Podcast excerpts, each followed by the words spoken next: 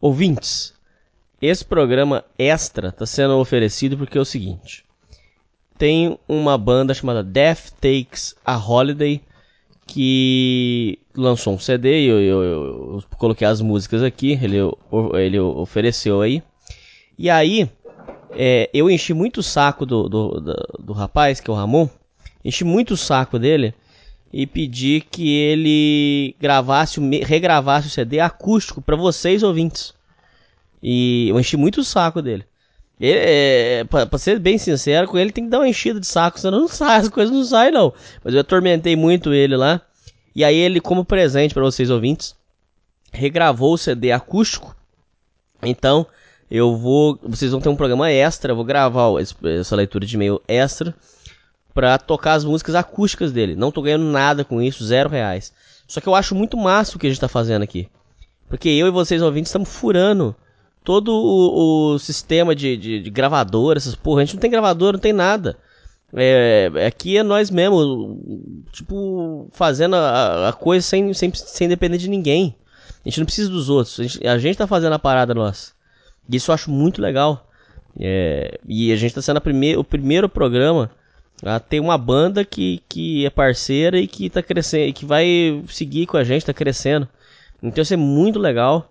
Eu queria pedir, por favor, que vocês reconhecessem isso aí. Quem puder ir lá, é, escrever na, no canal da banda, mandar uma mensagem bacana. Isso é muito legal. Eles fizeram isso como um presente, um presente para vocês ouvintes. E eu tô sendo, eu tô tendo a gratidão aqui de gravar mais um programa para vocês. É, em gratidão por esse presente que nós recebemos, ok? Bom programa. A humanidade encontra-se devastada. Após anos de afeminação do homem, feminismo e vitimismo, os últimos neandertais resistem em suas cavernas. Muito bem, Vilma. Onde é que está? Onde está o quê, Fred? Meu chapéu do clube. Tem uma reunião esta noite na Leal Irmandade dos Búfalos. Está começando Sociedade Primitiva com Hernani Carreira.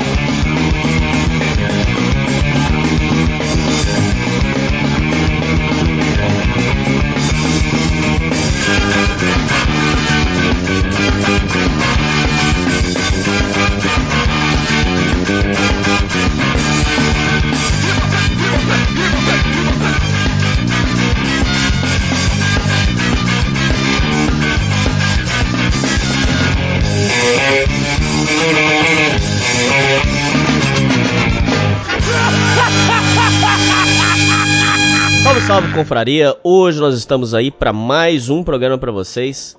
Hoje é um programa aí de leitura de e-mails extra. É, vocês estão sendo presenteados aí.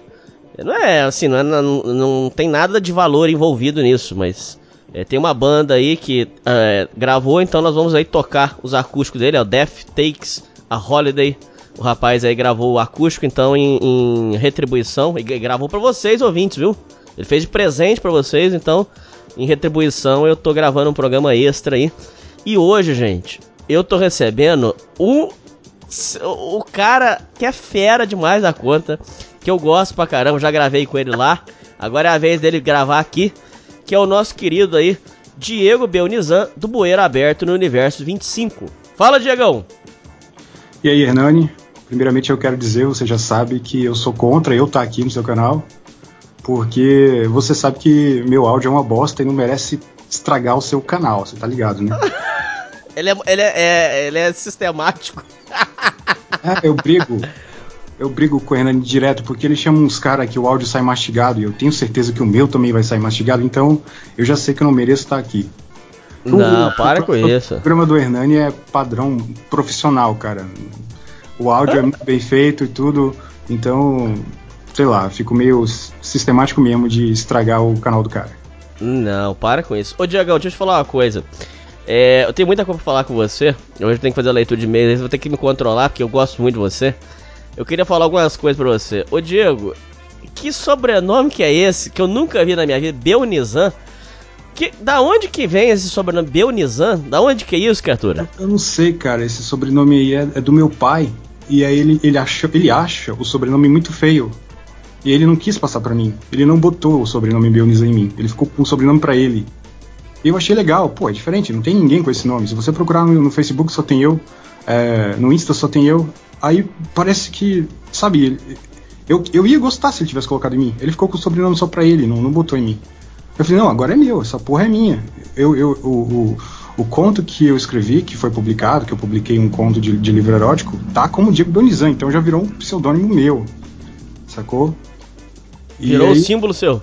É, né, ele não quis passar para mim, achou que era feio, e eu gostei, porque eu sou do contra. As coisas que ele queria que eu gostasse, na verdade eu gosto de mulher, só que meu pai achou que eu era gay por muito tempo. eu sei dessa história, e eu sei também que o seu pai implicava com você, porque ele achava que você que ia ser o gay, eu não sei se. Me avisa tem que tirar isso na censura, mas é, há boatos que na verdade o, o, o filho gay pode ser o outro, né? Na verdade. É, porque eu, eu tinha um irmão que, que ele sondava com menina. E um irmão. Eu é, sei! De, de, de, por parte só de pai, né? E aí, meu pai, ah, não tem nada não. Aí um dia ele começou, né? Ah, eu sou a princesa Sofia. Eu, é, pai. Mas aí ele mudou um pouco, né? Depois que eu, que eu fui morar lá no Nordeste, que ele, ele viu como é que é o estereótipo de cabra macho mesmo, que eu chegava de moto, fazendo barulho, brigando com o vizinho, arrumando briga de facão, aí ele viu, aí ele já tava até estacionando a bicicleta do jeito que eu, que eu, que eu, que eu colocava a moto, sabe? Me imitando já, pegando o jeito de cabra macho, esfaqueador, batedor. Inclusive lá no Nordeste, com essa história das motos, você arrumou uma encrenca com a mulher lá uma vez, que eu ouvi uma, uma história sua horrorosa um rolo desgramado. Você até gravou acho que três programas, se eu não me engano, falando dessa história. Uma história comprida pra burro, do Amoesso, que você teve que viajar pra cidade pra ver ela. Véi, os caras ficam pedindo pra eu escrever a continuação dessa porra desse vídeo, de, dessa Sirigaita de quinta categoria, que, que o nome do título é esse, né? Sirigaita de quinta categoria. Quinta categoria. Eu fiquei sabendo esses dias que ela virou mãe solteira, véio. Falei, agora eu gravo. Agora, agora eu gravo. Ela ô, me... ô, Diego, ah, pode falar, perdão. Eu, eu, é, a gente conversava, né? Aí depois que ela arrumou esse, esse menino aí, ela sumiu, cara. E eu não sabia. Aí eu só ficava. Eu fui fuçar o Insta dela, ela tava feia, gorda. Eu, cara, que diabo é isso? O que foi que aconteceu? Aí meu amigo falou comigo, saca? Uai, velho, ela virou mais solteira, engravidou, engordou e tá feiona. Eu falei, ah, tá, tá explicado então porque que ela sumiu. Já descobriu. ô, ô, Diagão, é, deixa eu falar uma coisa pra você, rapidinho, que eu tenho muita coisa pra falar, tem muito e-mail pra ler. É, essa história, antes você tinha um canal grande aí, que era o Bueira Aberto, você teve que trocar. Como é que foi esse rolo que você teve que trocar de canal? Por que, que você fez isso? Ah, grande não era, né, cara? Tava chegando em 20 mil. É, mas é o seguinte, quando eu trabalhava com página de Facebook, que eu já falei mil vezes que eu tinha uma página de um milhão e pouco, ela foi conhecida, ajudou na época dos protestos.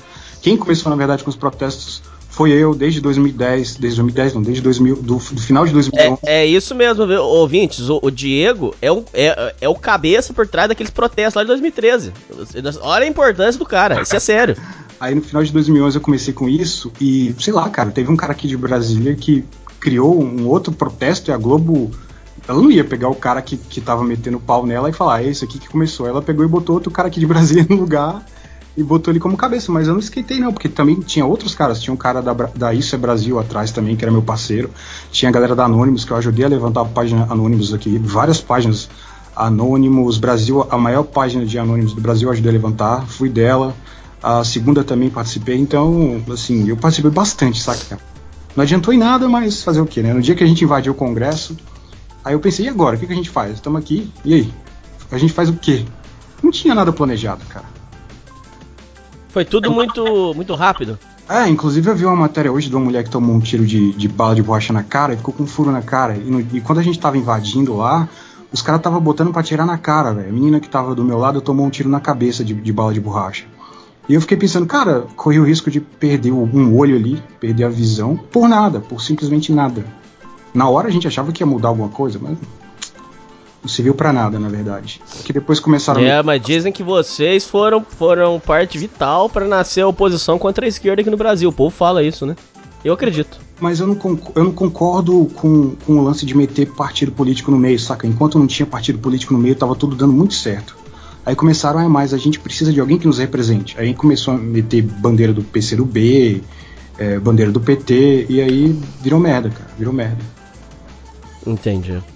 Ô, ô Diagão, deixa eu falar uma coisa pra você. É, mas é, a questão Sim. da mudança do canal, aonde que foi o pulo do gato? foi, foi quando eu tava trabalhando com essas páginas, é, eu monetizava sites. Então eu, o AdSense do Google ficava no site, então eu colocava notícias dos sites. É, no site, né, colocava notícias no site e postava na página. Aí eu ganhava acesso no site por causa da galera que curtia a página. E sempre dava merda, cara. Eu perdi meu AdSense porque eu coloquei uma modelo sentada do lado de um buraco numa rua, ela tava protestando por, pelo asfalto, pelo buraco das ruas, né? Pelo tráfego. E ela tirou uma foto de biquíni do lado do buraco. E aí tiraram é, meu direito de, de, de, monetizar por causa dessa foto dessa mulher de biquíni. Eu fui trabalhar com meu amigo, usando o AdSense dele. Ele também perdeu dele. Só que ele era muito safado, cara. Ele fazia aqueles golpes lá na AdSense de ganhar 300 reais por dia e tudo. Ele pediu minha conta para eu trabalhar, trabalhar junto com ele. Ele começou a fazer essas porra. Aí o primeiro, o primeiro salário caiu, ele me mandou. Aí do segundo não caiu. E eu, mano, já era pra gente ter recebido e tal. E ele calado. E ele nunca falava o que estava acontecendo. Aí eu fiquei sabendo que eu tinha perdido o AdSense, que eu tinha colocado o AdSense no site dele. E aí eu criei o canal, né? Tempos depois eu criei o canal, quatro anos depois eu criei o canal. Aí quando eu criei o canal, eu criei o canal com essa conta que estava bloqueada pelo Google. Aí fui fazendo o podcast, fui postando, chegou a, a 18 mil. E aí caiu a ficha. Pô, eu tô usando aquele e-mail que tá bichado. Não vou conseguir monetizar essa merda. Aí ferrou. Foi o ano que eu perdi a página e foi o ano que eu perdi o canal, praticamente. Mas você, você viveu muitos anos de internet, ô Diego? Ah, cara, pode dizer que sim, sabe? Eu peguei, eu peguei aquela época da internet onde não era todo mundo que tinha acesso a uma internet rápida. Então eu posso dizer que eu, que eu me dei bem, porque a maioria das patricinhas elas tinham acesso e os caras não tinham.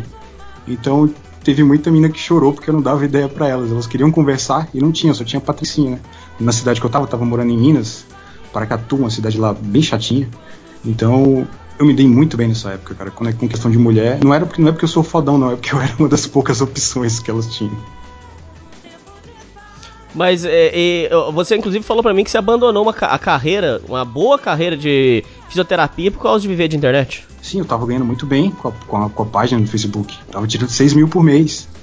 Com fisioterapia eu ia ganhar Caralho, 6 mil reais por mês? Sim, cara, eu, eu, eu, trabalhava com um dos. Caralho, mas então você é boa então, ué. Não, cara, porque eu não, não tô mais trabalhando. Não tô mais trabalhando com isso. Caraca, maluco, você ganhou dinheiro pra porra, cara. Sim. Você, caralho, você acertou a vida. Não, cara, porque eu trabalhei pouco tempo. Cara, vou te explicar. O, fe o Facebook, o alcance dele era grande no começo. Quando eu fui pegar, já tava naquele lance de, de 15%, apenas para 15%. Hoje tá menor ainda. É igual meu amigo fala, eu ganhei muito dinheiro quando minha página tinha apenas 80 mil seguidores. Quando ela fez um milhão, eu ganhava a mesma coisa quando ela tinha 80 mil, porque o alcance do, com, com 80 mil era maior. Ela, ele jogava para quase todo mundo. Depois foi diminuindo, sacou? Mas assim. Caraca! Aí, aí é, trabalhar como fisioterapeuta ganhando 3 mil conto. Você podia trabalhar em casa. Eu trabalhei com aquele cara, não tem aquele site de esquerdoso lá, é. Ai, cara, tem um site de esquerda muito famoso aí, eu trabalhei com um sócio desse cara. E, é, e aí a, o lema é nunca falar mal da esquerda, sempre notícias pró-esquerda, porque notícia pró-esquerda dá muito dinheiro. Porque quem é contra a esquerda vai lá xingar e acessa, e quem é esquerdoso é muito fanático e tá sempre lá. Então o lema era esse. Eu falei, não quero. Eu quero fazer um site é, que a gente vai meter o pau em todo mundo. Não tem essa de pró-esquerda aqui comigo. Sacou? E aí deu mas é, você realmente foi anárquico mesmo. Sim, deu dinheiro do mesmo jeito. Deu dinheiro do mesmo jeito. Dava muito dinheiro. Só que, só que os, os sites pró-esquerda estão aí até hoje, né? Eles não tomaram pau igual eu tomei. Mas então você se sente injustiçado? É, eu perdi minha página por um erro do Facebook, cara. Porque é, uma garota postou uma fantasia de carnaval essa época você chegou, inclusive, a passar aperto de verdade, que Sim. eu lembro disso, Diego. Você passou aperto, aperto Aí mesmo. postaram uma foto lá do, do, de uma fantasia de carnaval do Bolsonaro levando a facada, e eu peguei essa foto e postei isso e fiz um texto explicando que isso era besteira, que essa polaridade só ia ferrar. É coisa básica, cara, que, que o povo precisa ouvir, né? E o algoritmo entendeu que eu tava fazendo apologia à violência e simplesmente tirou minha página do ar, cara. Eu, eu senti uma, uma. Quem sentiu a facada foi eu, mano, naquela hora ali. Eu senti a facada, saca? porque a minha página, desde 2011, Entendi. o que eu fiz pela internet ali, é, eu, eu, fiquei assim, sem chão, cara. Eu ainda tenho outra página, mas é, pô, uma página. O que, que é uma página de 130 mil pessoas perto de uma de um, um milhão e meio, cara? Não é nada. Não. Ah, mas você tá muito pessimista, vai se reerguer, porra. Já falei Ah, pra não você. sei, cara. Hoje em dia não é como antigamente, saca? Hoje em dia, antigamente não existia é, tanta página de política, tanto, cara, eu posso dizer que fui um dos pioneiros, não existia página de política. Eu lembro das pessoas me agradecendo, falando, cara, você tá salvando o Facebook. Porque só tinha humor no Face, humor aqui, humor ali, e eram umas fotos das mulheres fantasiadas de refrigerante, escolha mais bonitinha, qual você pegaria. Cara, era um lixo o Facebook no começo, cara. Era um lixo. Então, quando eu vim com, com, com, com essa página de, de criticar a mídia, de fazer. A galera gostou, saca? É igual eu falo, não é porque a página era boa, é porque ela era diferenciada. Hoje em dia já tem um monte igual. Não era, Ô, cara pessimista, hein? Você é não era pessimista pra caralho. de Jesus, era só o cara que tava fazendo algo diferente. Então, pela falta de opção, eu era o cara. É igual quando as mulheres queriam papo comigo. Não era porque eu era o cara, era porque eu só tinha aquela opção. Entendi. Ô, Diagão, é, vamos começar a ler os e-mails aí?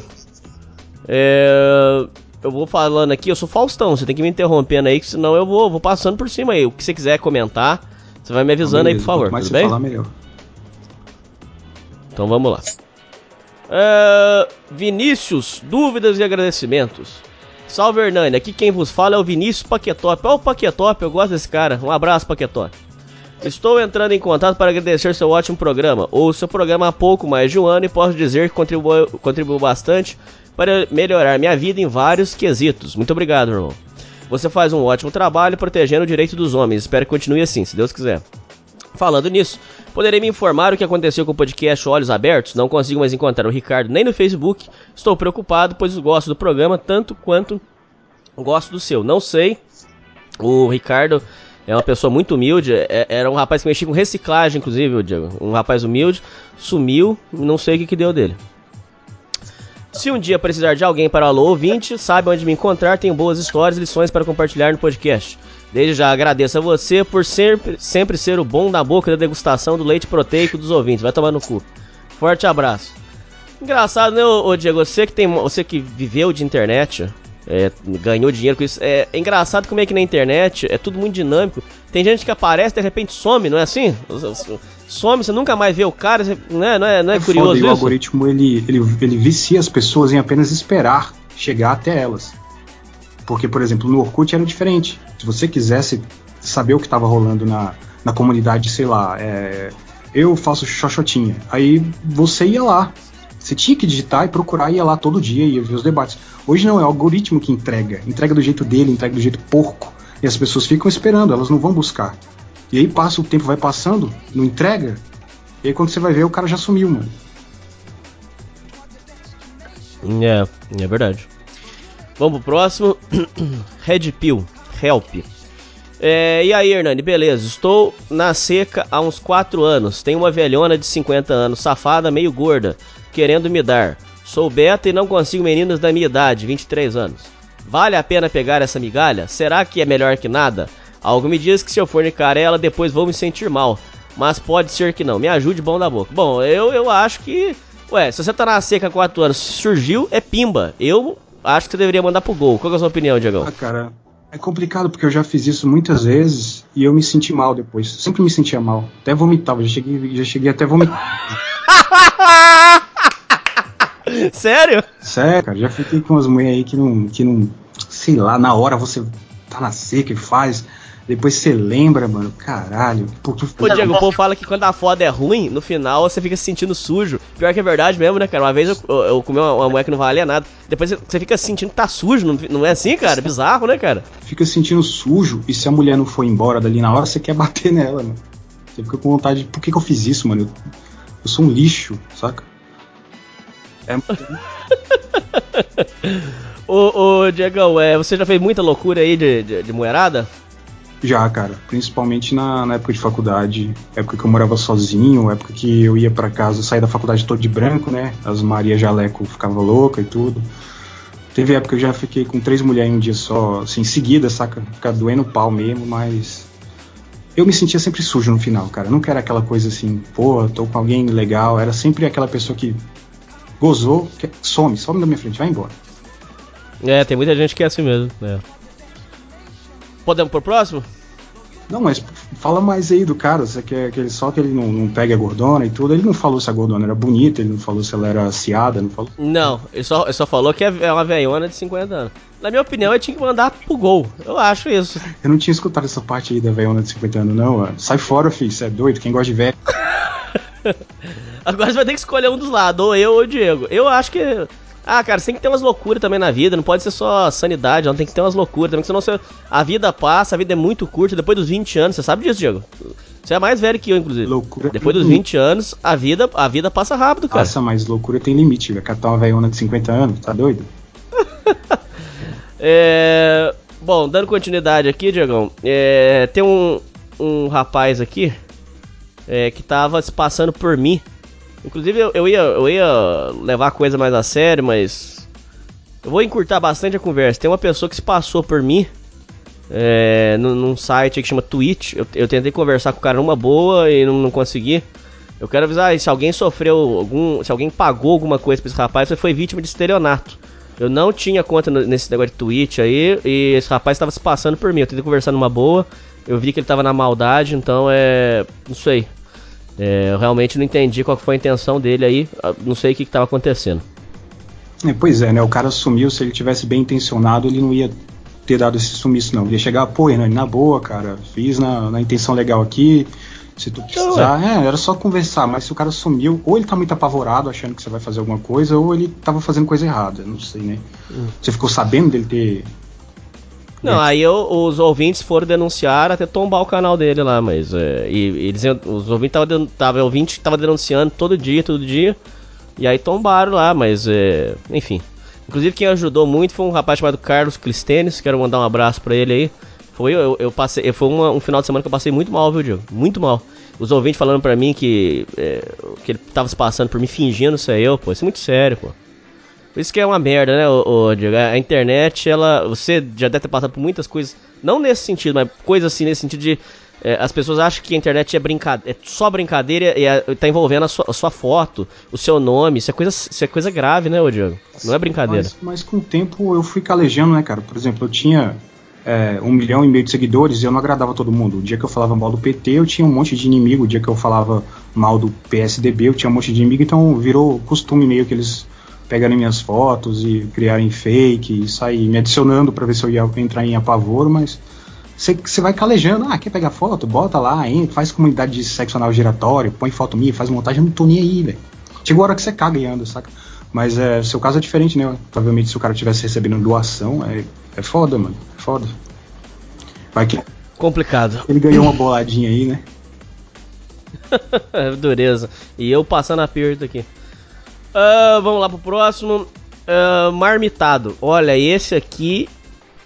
O título, para quem não, não sabe, tem um, um, A gente fez aqui o Homem Marmito. Eu imagino que pra ele escrever marmitado tem a ver. Vamos ver. Fala Hernani, segue um acontecimento recente onde fui marmitado. Há mais ou menos nove meses comecei a conversar com uma garota do meu trabalho na qual era perdidamente apaixonado. Ambos trabalha, trabalhamos nessa. Não, é? Ambos trabalhamos na mesma empresa. Porém em setores diferentes. Então, ó, há nove meses comecei a conversar com a garota. Ele ficou apaixonado. Trabalha, trabalhava na mesma empresa, setores diferentes. Ao longo desses meses, sempre estive disposto a sair com ela. Tentei duas vezes chamar ela para sair, mas ela estava sempre ocupada com o seu trabalho extra arrumava uma desculpa de que não poderia sair comigo no dia X. O mais estranho é que a fulana me falava várias intimidades e não demonstrava desinteresse na conversa. Inclusive me confidencializou que me achava super atraente. Tá, deixa eu dar uma pausinha na história aqui. Eu pedi pra você fazer um comentário, Diego.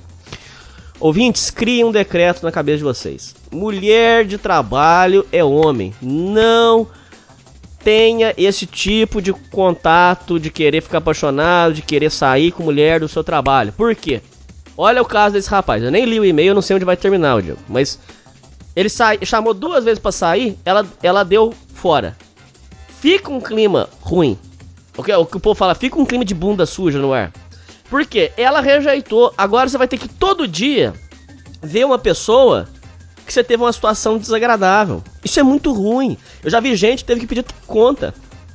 Você entende, ô Diego, que isso, é, é, é uma coisa que o homem não deveria fazer? Qual é a sua opinião, Diego? Então, eu acho o seguinte, que ela pode estar cozinhando ele, né? É, se ela for bonita, é óbvio que não é só ele que tá afim dela. Provavelmente tem 5, 6, 7, 10 caras falando a mesma coisa para ela, que quer sair, etc. Ela vai escolher os melhores, né? Se ela tá dando mole para ele, é porque ela quer colocar ele na fila. Mas ele não é a prioridade do momento, sacou? Verdade. Ele não é a prioridade. E aí, talvez, quando for surgir a chance dele ser a, a, a bola da vez, já tá desgastado. Não vai rolar, saca? É igual você falou, é, vai criar uma situação aí no trabalho, ele já tá apaixonado, tudo que a gente falar aqui não vai adiantar porra nenhuma, que quando o cara tá apaixonado ele fica burro, e, e é muito burro mesmo. Então é, é, isso. Por mais que a gente fale, não faça, ele vai fazer. Ele, ele, sempre vai montar os melhores filmes na cabeça dele. Ele andando de mão dada, os caras do trabalho batendo nas costas dele falando, ei, comeu, hein? Mas não, vai, não é assim que vai rolar, velho. A vida não é bonitinha igual no, na cabeça do cara apaixonado, não. E é, ela tava cozinhando ele sim, porque olha aqui, ó. Olha o que, que ele falou aqui, ó. Que, que ele acabou de falar aqui. O mais estranho é que a fulana, então apesar de rejeitar ele, falava várias intimidades e não demonstrava desinteresse na conversa. Inclusive me confidencializou que me achava super atraente. Ô Diego, isso é uma denúncia, você que acompanha o programa, você sabe disso? É, ô Diego, essa é uma denúncia que a gente tá trazendo no programa há dois anos. E eu vou gritar isso aqui até o final, porque é uma coisa que é o seguinte. Todo mundo, quando o sofrimento da mulher, todo mundo acha triste, todo mundo se, se, se incomoda, não sei o que. Quando o sofrimento do homem, as pessoas cagam e andam. Isso que o rapaz tá sendo vítima, ô Diego, isso acontece todos os dias. E as pessoas fingem, ô Diego. E eu quero que você faça um comentário, por favor, Diego, porque eu sei que você tem história disso. As pessoas fingem que isso não existe. Isso aqui chama-se estelionato sentimental ou estelionato amoroso. É quando a mulher fica brincando com os sentimentos do homem sem ter a intenção de ficar. Aí vai vir um ouvinte, vai falar assim, mas pô, ela falar que o cara é bonito, não é, não é, não é que ela tá iludindo ele, mas o, o Diego, quando a mulher fica falando pro cara, você é atraente, é, fica de conversinha, ela tá cativando. Essa que eu acho a maldade. Você tá cativando um negócio na, na pessoa que você não vai querer que às vezes é só por causa do ego, ou porque você quer favor da pessoa, ou porque você quer é, usar o que você falou aí de step, deixa o cara ali na reserva. Quando, quando liberar, ele vai, ela vai pra reserva, mas até isso, ela deixa o cara ali na reservinha. Ela fala que o cara é bonito, não sei o que, mas quando o cara vai para cima, aí ela, ela dá o fora no cara, como foi aqui. Então, ô Diego, isso é estelionato amoroso e as pessoas, e o que me incomoda, Diego, é que as pessoas fingem primeiro que isso não acontece e dão risada. Como existem casos, sempre que você vai ler uma, uma, As pessoas vão ler uma história de um sofrimento amoroso do homem, as pessoas dão risadinha. E agora sou eu que tô falando, não é o Diego. Atenção, ouvintes, não é o Diego que tá falando, sou eu que tô falando. Aquele programa, por exemplo, Nerdcast lá, por exemplo, que tem um milhão de ouvintes por programa. Eles faz lá um especial de, de Dia dos Namorados que eu, eu, nunca entendi. Eles contam as histórias do sofrimento do homem, dando risada assim. Não, porque ela ela falou que gostava de mim, mas chegou na hora, não quis ficar comigo. Aí eles dão risadinha. Nossa, o ouvinte se fudeu. Caralho, isso é sofrimento, isso é, isso é estelionato amoroso, isso é maldade. Por que, que você vai cativar um negócio que você não vai é, é, tocar pra frente. Pra que fazer isso com as pessoas? Pra que fazer isso com o homem? Isso é maldade, não faça isso. Assim como o homem não deve fazer com a mulher. Isso é maldade, Diego. Eu acho isso de canalha, eu acho isso é, é sujeira, ô, ô, Diego. Eu quero, por favor, Diego, o que, que você tem pra falar? Também, se você não quiser concordar comigo, você não precisa concordar, não, Diego. Mas essa é a minha opinião. O que, que você acha? Não, tô ligado. Eu acho o seguinte: enquanto ela tá nutrindo o sentimento dele, e ele tá de step, e pode ser que chegue a vez dele, ainda tá no, ele ainda tá no lucro, né? Porque ele ainda vai usufruir daquilo. Mas o foda é quando o cara fica sendo iludido, tem o sentimento nutrido por vários. Cara, já teve cara, eu já vi cara ficar anos nutrido nesse sentimento. E quando ele começa a desistir, aí a mulher vai e fica mansinha pro lado dele. Mas não fica com o cara, só tenta resgatar todo aquele sentimento de volta. Porque assim, eu quero, eu não vou ficar contigo, mas eu também não quero que você goste de mais ninguém. Você tem que gostar só de mim, você tem que pagar pau só pra mim, você tem que massagear só o meu ego. E cara, isso não é só mulher que faz, tem homem também que faz, sabe? Eu acho que quando você tá por cima da carne seca, você tende a pisar. É igual um namoro. Eu lembro que eu sempre chorava. Minha, minha namorada terminava comigo, eu sempre chorava. Chorava, chorava, chorava. Um dia ela terminou comigo, e aí eu chorei. E ela falou, oh, eu tava brincando, não vou terminar com você não, caralho. Aí, ó, olha aí, Aí, Isso é estelionato amoroso, Diego. Você foi vítima. Ah, mas eu tinha 15 anos, eu era um moleque. Aí, aí tipo, me subiu. Mas é, mas é estelionato amoroso. É. Ah. Subiu aquele negócio ruim em mim assim, eu falei, não, você não tá brincando, a gente tá terminando. Tá terminado agora. Aí ela, aí ela que começou a chorar. Aí foi que eu percebi, eu, tenho, eu também tenho poder nessa porra. Agora sou eu que vou pisar. Eu pisei muito, cara, porque foi minha vez de ficar por Não, mas você errou, caralho. Cara, eu descontei, mano. Que é, filho, se, se, se, pisar em mim, eu vou pisar de volta. Se me agredir, eu também vou agredir. Um dia ela me deu um tapa na cara, eu também dei outro nela. Sacou? Não tem, comigo, comigo não tem essa não. Bateu, levou. É, é guerra do Golfo aqui. Se mandar míssel pra cá, eu vou mandar 10 pra lá. Não tem? Foda-se a mulher. Vai levar do mesmo jeito. Então é. Foi isso, cara. E com ele é a mesma coisa, mano. Ela não quer o cara, ela quer ser, ter o ego massageado. E ele vai massagear, porque ele tá apaixonado. Mas você não acha estranho que a sociedade não condena esse tipo de comportamento? Eu acho que a, a sociedade não condena porque todo mundo já, já, já foi pisado, saca? Todo mundo já tem uma história de tristeza para contar, saca? Mas aí tá virando um monte de doente. Aí, por exemplo, é um caso, Diego, aonde, por exemplo, as pessoas vêm descer o pau no meu programa, vêm dizer que o meu programa tá errado, por exemplo, de dar um microfone pro incel falar, como o povo falou, que não pode, que não sei o quê. Aí o povo não quer ouvir o que, que o incel tem para contar, o que, que um cara frustrado tem para contar. Aí quando o incel passa a mão num 38 e entra e faz uma cagada, aí todo mundo quer botar a câmera, aí quer filmar o pai, quer filmar a mãe, quer perguntar por que, que ele fez isso. Eu acho, eu acho de uma, uma canalice, eu acho de uma covardia você tratar um negócio que é sério, que é grave, que pode fazer o cara dar um tiro na cabeça, você trata isso como brincadeira, você dá risadinha, você acha legal, e aí, quando o cara faz a cagada e ele tá errado, viu, ouvintes? O cara que entra com 38 e faz uma merda dessa aí tá errado. Mas depois que ele fez a merda, aí você quer ir reparar. Aí você quer ir perguntar pra mãe dele por que, que ele é assim. Aí você quer perguntar por que, o que, que a sociedade fez com ele. Por que, que o sofrimento do homem. É, essa é a parada da sociedade primitiva, Diego. Por que, que o sofrimento do homem é levado como brincadeira e aí depois que a cagada acontece, aí você se interessa. E aí, Diego, eu venho aqui pedir para você também fazer um comentário, porque eu já vi você falar um, um, mais ou menos sobre isso. Que aí vem a hipocrisia. Porque essas mesmas pessoas, depois, quando chega em setembro, vem lá. Ah, setembro amarelo, não vamos se matar, não vamos se matar. Mas você passa o ano inteiro sendo filho da puta com os outros, prejudicando, sacaneando, fazendo estelionato amoroso, para chegar em setembro você falar que não é pra você se matar porque é o setembro amarelo. Vai tomar no cu. Fala a sua opinião, Diego. O que, que você tem pra falar? Cara, inclusive esses dias eu vi, esses dias não foi ontem, aquele garoto que forcou o gato, matou o gato e, e comeu o coração do gato, ele se matou, ele cometeu suicídio. E tinha uma página no Facebook comemorando o suicídio do moleque. Cara, eu não tô pensando no moleque, eu tô pensando nos parentes dele, tá? Se o cara fez isso com o gato, você sabe que ele não é normal da cabeça. Você sabe que ele tem problema mental. Você vai acusar, você vai querer julgar uma pessoa que tem problema mental? Você não vai, você vai comemorar a morte de, uma pessoa que tem problema mental? No Setembro Amarelo, que todo mundo está aí comovido. E esse lance de Setembro Amarelo, eu já desisti disso porque eu percebi o seguinte: a mulher, ela usa muito do Setembro Amarelo para se vitimizar e aí, puf, dá um big bang de macho em cima dela querendo consolar. O cara que está realmente na bad, precisando de, de, de alguma palavra de, de fortalecimento, não aparece. Não aparece nem homem, nem mulher, nem nada. Isso aí virou só mais um movimento que beneficia a, o, o nutrimento do ego, a, a, nutrição do ego, saca? Não é mais algo realmente que preocupa as pessoas. Tudo bem, vai ter alguém sim que, que se importa, mas a maioria só quer ter o ego massageado. Como eu sou bonzinho, olha só, hum. eu postei uma mensagem dizendo para não se matar, eu sou muito bonzinho. E tem, e tem aquelas meninas, né, que pagam de sad girl, borderline, principalmente, que borderline ama pagar de sad girl. E os caras vão, vão bajular. Bajula mesmo, não adianta. Não adianta tentar ensinar, Hernani. É, esses caras fazem, porque eu não sei o que se passa na cabeça desses caras. Eles acham que indo lá bajular, eles vão ter uma chance. Quando é exatamente o oposto. Que elas vão querer justamente quem tá cagando pra, pra elas, saca? A maioria dos caras. Mas eu acho muita sujeira, Diego. Muita sujeira. Esse é um assunto que me incomoda profundamente, Diego. Profundamente. Na internet o que você vai ver é sujeira, né, cara? Realmente quem tá preocupado não tá na internet. Tá indo no asilo é, como voluntário, tá procurando alguma coisa para fazer como voluntário, não tá na internet, saca? A internet é Entendo. válvula de escape para babaca. É aquela velha história. Você, é, eu tenho um monte de história disso aí, Diego. Um monte.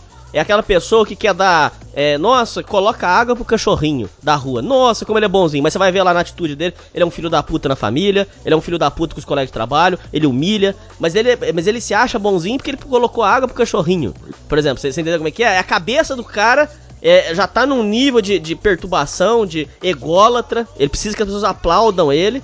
E aí, com a vida dele, ele é um filho da puta com todo mundo. Você entendeu como é que é, cara? Entendi. Eu sei como é que é isso, cara. É, é, não dá mais pra. Não dá mais. Você não conhece ninguém de verdade hoje em dia. Porque as pessoas, pra acessar a internet, elas vestem uma máscara. Ninguém é, é de verdade ali no Instagram, no Facebook. Todo mundo quer mostrar o lado positivo, sabe? É igual o cara. Teve um cara que chegou para mim e falou assim: Diego, eu gosto das suas tirinhas, você faz umas tirinhas bem ácidas, bem legais. Algumas mostram a verdade, mas eu não posso compartilhar, porque vai queimar meu filme com as meninas. Eu não posso mostrar. A cabeça do cara? Tá preocupado com você. É. é isso, isso me chateia. É dureza. Porque, às vezes você faz algo que pensa assim: caramba, agora eu pisei na ferida. E aí ninguém compartilha. Por quê? Porque ninguém quer pisar na ferida dessas doidas. Eles querem. Eles querem elas. Sabendo que muitas não valem nada, mas eles querem mesmo assim. Eles querem sentir prazer. São hedonistas. Hedonistas. Bom, continuando. Sua fama, então voltando lá. Então a menina ficava nesse vai, vai não vai com ele. Sua fama na empresa era admitida, arrogante e exibida, porque não cumprimentava ninguém, nem mesmo a minha pessoa, mesmo tendo intimidade nas mensagens de WhatsApp. Cansado dos joguinhos da indecisão, resolvi convidá-la em uma última tentativa. Como já esperado, ela deu outra desculpa e não estava afim de ir. Vou dar o que minha visão sobre isso. Convidou uma vez, não pôde, tá bom. Convidou duas vezes, não pôde, acabou, filho. Ela tá arrumando desculpa. Vai pra outra, barco partiu, esquece. Cara, ou, ou então, salvo uma exceção. Se você convidou na primeira, não pôde, convidou na segunda, não pôde, aí ela, ela toma a atitude de marcar o terceiro. Aí ok. Aí eu acho até bonito, ô Diego. Que aí não deu na primeira, não deu na segunda. Ela mesmo já não, fala o seguinte, hoje não vai poder, mas fala o seguinte, sexta-feira. Aí, aí eu acho bonito, você entendeu? E aí volto no que eu acabei de falar do estelionato amoroso. Aí é quando a, quando a, pessoa, quando a mulher toma atitude nesse sentido, é, ela tá mostrando que ela não tá sacaneando o cara. Ela tá dando valor. Isso, isso, isso é, é, dá um significado, isso dá valor. Quando você vira pra pessoa, você fala, ó, não posso hoje, mas fala o seguinte, quinta-feira. Ou então, você toma uma atitude bonita, quer falar, olha, vou falar a verdade pra você, não quero encontrar com você. Não quero, Aí você pode meter um migué. Você fala, a mulher fala, mete um migué. Fala, ó, tô em um namorado, ou então não quero conhecer ninguém. Pronto. É mais bonito que ficar fazendo isso, esse papelão aqui, Diego. É, ele, fal ele falou que ela falou que, que acha ele interessante e tudo, mas tem que ver, né, cara? Porque às vezes ele é bonitão, mas é um fudido. Mulher olha muito isso também. Às vezes ela prefere um cara mediano que tem uma vida estável, que vai poder levá-la pro motel, que vai poder levá-la pra casa dele, vai poder andar de carro do que ter um cara bonitão que não tem porra nenhuma. Mas então fala! Ah, pois é, aí ela vai pensar assim, cara, esse cara aqui é bonito, é gostoso, mas eu vou deixar ele pra step. Quando não tiver nenhuma oportunidade, e com certeza lá no trabalho dela, se ela é isso tudo que ele tá falando, não é só ele que tá de olho nela. Provavelmente até o chefe dele tá de olho nela, sacou? Homem, homem Sim. disputa com homem também. Mulher disputa muito mais com mulher, mas homem disputa também. Não é, não é, na, não é na mesma é, é, safadeza, né, que mulher falsa pra caramba com mulher. Inclusive, eu tava vendo um, um canal desses onde as pessoas relatam coisas sobrenaturais, né? E o que tem de mulher, cara, que faz magia negra pra outra mulher, macumba pra outra mulher. Você não vê homem fazendo macumba pra outro homem. Você vê, tem um. Não, não vê não. Agora, mulher, cara, é a mulher botou galinha preta na minha porta, a mulher pegou o sapo e botou meu nome dentro, e mulher fez isso. Mulher contra mulher é uma guerra, cara. É tanto que na época da, das bruxas lá, que, que foram queimadas, o povo abre a boca para falar que eram os homens que queimavam, mas quem inventavam as mentiras? Ah, aquela fulana fez magia. Era mulher, era tudo. Mulher tinha raiva, achava, estava com ciúme por causa do marido, inventava que a outra era bruxa. Picuinha por causa. Mandava pro fogo. Pois é, picuinha por causa de fofoca. Ah, aquela fulana ali fez magia para mim, fogo nela. Era isso, picuinha por causa de mulher. Muita mulher morreu por causa de picuinha. Então é, é muito diferente esses dois mundos. E, e, esse cara, ele tá competindo com outros caras do trabalho e ele nem sabe. E é óbvio que se tiver cara de Mas então fala, Diego. Fala, ó, não posso. Pronto. Não, mas é isso, esse que é o ponto que eu tô te dizendo. É sacanagem fazer isso que tá fazendo com a pessoa, você não acha? É sacanagem, mas ele tem que se impor também, né, cara? Se a pessoa não se impõe, se ela se coloca na posição de ah, eu vou ser um cara moldável, eu vou deixar ela me moldar, ela vai moldar o cara. É igual é, se eu ou você tivesse a chance de comer 20 mulheres, você ia deixar mais feinha por último. Se ela se contentasse com essa posição, tudo bem, ela ia ser a última, mas a partir do momento que ela fala não aceito, aí você pensa, ah, então vou ter que colocar ela na 17 da fila, vou ter que melhorar. Mas se a pessoa aceita o, o lugar que, que o cara quis colocar, se ele aceita o lugar que ela quis colocar, ele, Aí o problema tá nele também, né, cara? Ele tá aceitando tudo. Você não pode aceitar tudo. Você não é um. um... É igual eu falo, sua mãe não te criou para você ser um escravoceta. Você não pode aceitar tudo. Não, é ok, eu concordo com você. Se for pensar da, da. Ele tem que dar o valor nele. Isso aí eu sempre falo aqui no programa, é verdade. Isso eu concordo com você. Ele tem que se impor, né? E aí, não vai rolar? Então eu vou partir para outra, porque tem outras que estão querendo, né? Inventa, joga. É tudo um jogo, cara. É um jogo, isso é tudo uma ilusão. Ela tem o blefe dela, ele tem que ter o dele também. Ele tem que se mostrar interessante, mais do que ele já é. Tem que saber se vender, cara. Se o cara não sabe se vender, ele vai ficar sempre jogado para escanteio. Bom, como já era esperado, ela deu outra desculpa que não estava afim de ir. Então logo respondi: poderia ter falado que não queria nada comigo antes. A mesma me responde: ué, mas eu nunca falei nada. Ou seja, ouvintes, fui marmitado pela fulana no intuito de elevar seu ego e aumentar sua autoestima durante todo esse tempo, já que fui cortejado, já que foi cortejada sempre que possível, mas o pior disso é a situação const... Ah lá, ó. Ô Diego, só pra você não falar que eu não sei de nada. Ó aqui, falei lá em cima, acertei aqui embaixo. Ó, já, mas o pior disso tudo é a situação constrangedora que irá ficar no ambiente de trabalho. Isso é pra você ver que alguma coisa eu sei. Depois que, cri... que criei uma grande expectativa em relação a fulana, que nada foi mais que uma simples ilusão de um bobo apaixonado. Forte abraço. Você não foi marmitado, porque marmitado é outra coisa. Não foi marmitado, não. Você foi vítima de estelionato amoroso ou estelionato sentimental. Você foi vítima disso. Todos os dias, as pessoas, homens são vítimas de estelionato amoroso, ninguém fala nada, as pessoas acham engraçado, dão risada. E é isso, você foi vítima de estelionato amoroso e agora vai ter essa situação horrorosa no seu trabalho. Diego, o que, que você tem para falar agora para fechar o caso do rapaz? Cara, isso é tipo um jogo de xadrez, né? Você não pode fazer o um movimento errado porque depois não vai ter como consertar. Pode até que tenha, mas não vai ficar fácil. Se você tá na escola e você vê que a menina mais bonita não, não quer nada com você, você vai queimar seu filme, estragando tudo, pagando vexa na frente de todo mundo. Mesma coisa em qualquer. no trabalho, é, na escola, no, no judô, no karatê, onde for, cara. Você tem que colocar na sua cabeça que se aquela mulher ela é tão gata assim, não é só você que tá afim dela. E aí você não vai poder se expor. Se você se expõe, já era. Se você se expôs e se colocou na situação de submissão, já era para você. Ainda mais no trabalho. Mas, mas, Diego, eu entendo você, eu até acho que tá certo, mas eu, eu queria só o seguinte: é que você tá analisando do ponto de vista do homem. Agora, eu queria que você falasse o seguinte: do ponto de vista da mulher, não é sacanagem fazer uma maldade dessa? Que, que, como é que você enxerga isso? Você acha que isso não pode ser aceitado uma maldade dessa, ô, ô Diego? Não, eu concordo, é sacanagem, mas assim, eu tô tão acostumado com esse tipo de sacanagem que eu já aprendi a, a, a ignorar isso e não cair nesse tipo de, de coisa. E os homens têm que. Você se defendeu. É, cara, é igual picada de cobra. Você toma tanta picada de cobra que chega uma hora que você pode levar uma que você não vai sentir nada. Então o erro, eu acho que o erro tá no cara, porque ele sabia de tudo. Né? Logo no começo do, do, do e-mail, você já sabia como é que era o final. Porque a gente que já apanhou da vida, a gente sabe. É o mesmo roteiro, só mudam os personagens a tomada no cu tá lá no final. Então é, é isso, cara. Eu, eu acho que ela tá errada, mas ela tá fazendo o papel da, da filha da puta. E no roteiro tem que ter o filho da puta. Não existe roteiro bonitinho com a história perfeita, do início até o fim. No roteiro tem o vilão, tem o, tem o mocinho, tem o bobo da corte, e esse cara aí é o bobo da corte. Sacou? Mas você, Diego, na sua vida, você já, já aconteceu de uma mulher é, fazer esse tipo de maldade com você? De ficar te iludindo, essas coisas ou não? É porque, assim, Nani, eu, eu, pela internet eu sou mais. Eu sou mais. Eu me exponho mais, mas na, na minha vida pessoal eu sou muito mais é, é, matemático, sabe? Eu não, eu não me exponho. Então, para mim chegar a ponto de pedir um beijo pra uma garota, já, já trilhei muito um lance para estar tá só nós dois, pra gente conversar melhor. Eu vou bem devagarzinho, eu não sou afoito, sacou? Eu não, eu não fico. Por exemplo, se eu estiver numa festa e eu ver uma mulher bonita, eu não chego nela e chamo ela pra, pra ficar comigo eu tento descobrir onde é o endereço dela, onde é o nome dela, eu tento pegar o Facebook dela, eu vou aos poucos. Eu não tenho essa afobação de chegar e conseguir tudo de uma vez. É por isso que a balada não faz efeito comigo. Eu nunca saí pra balada para pegar uma mulher, eu saí para dançar, porque eu não sou o cara que vê uma mulher e fala, eu vou chegar nela. Já fiz isso uma ou duas vezes na vida, mas não é meu estilo. Então eu sempre vou traçando caminhos, observando, absorvendo, e aí eu tento fazer minhas jogadas. Eu, eu, eu, tenho sangue frio pra essas coisas, sabe?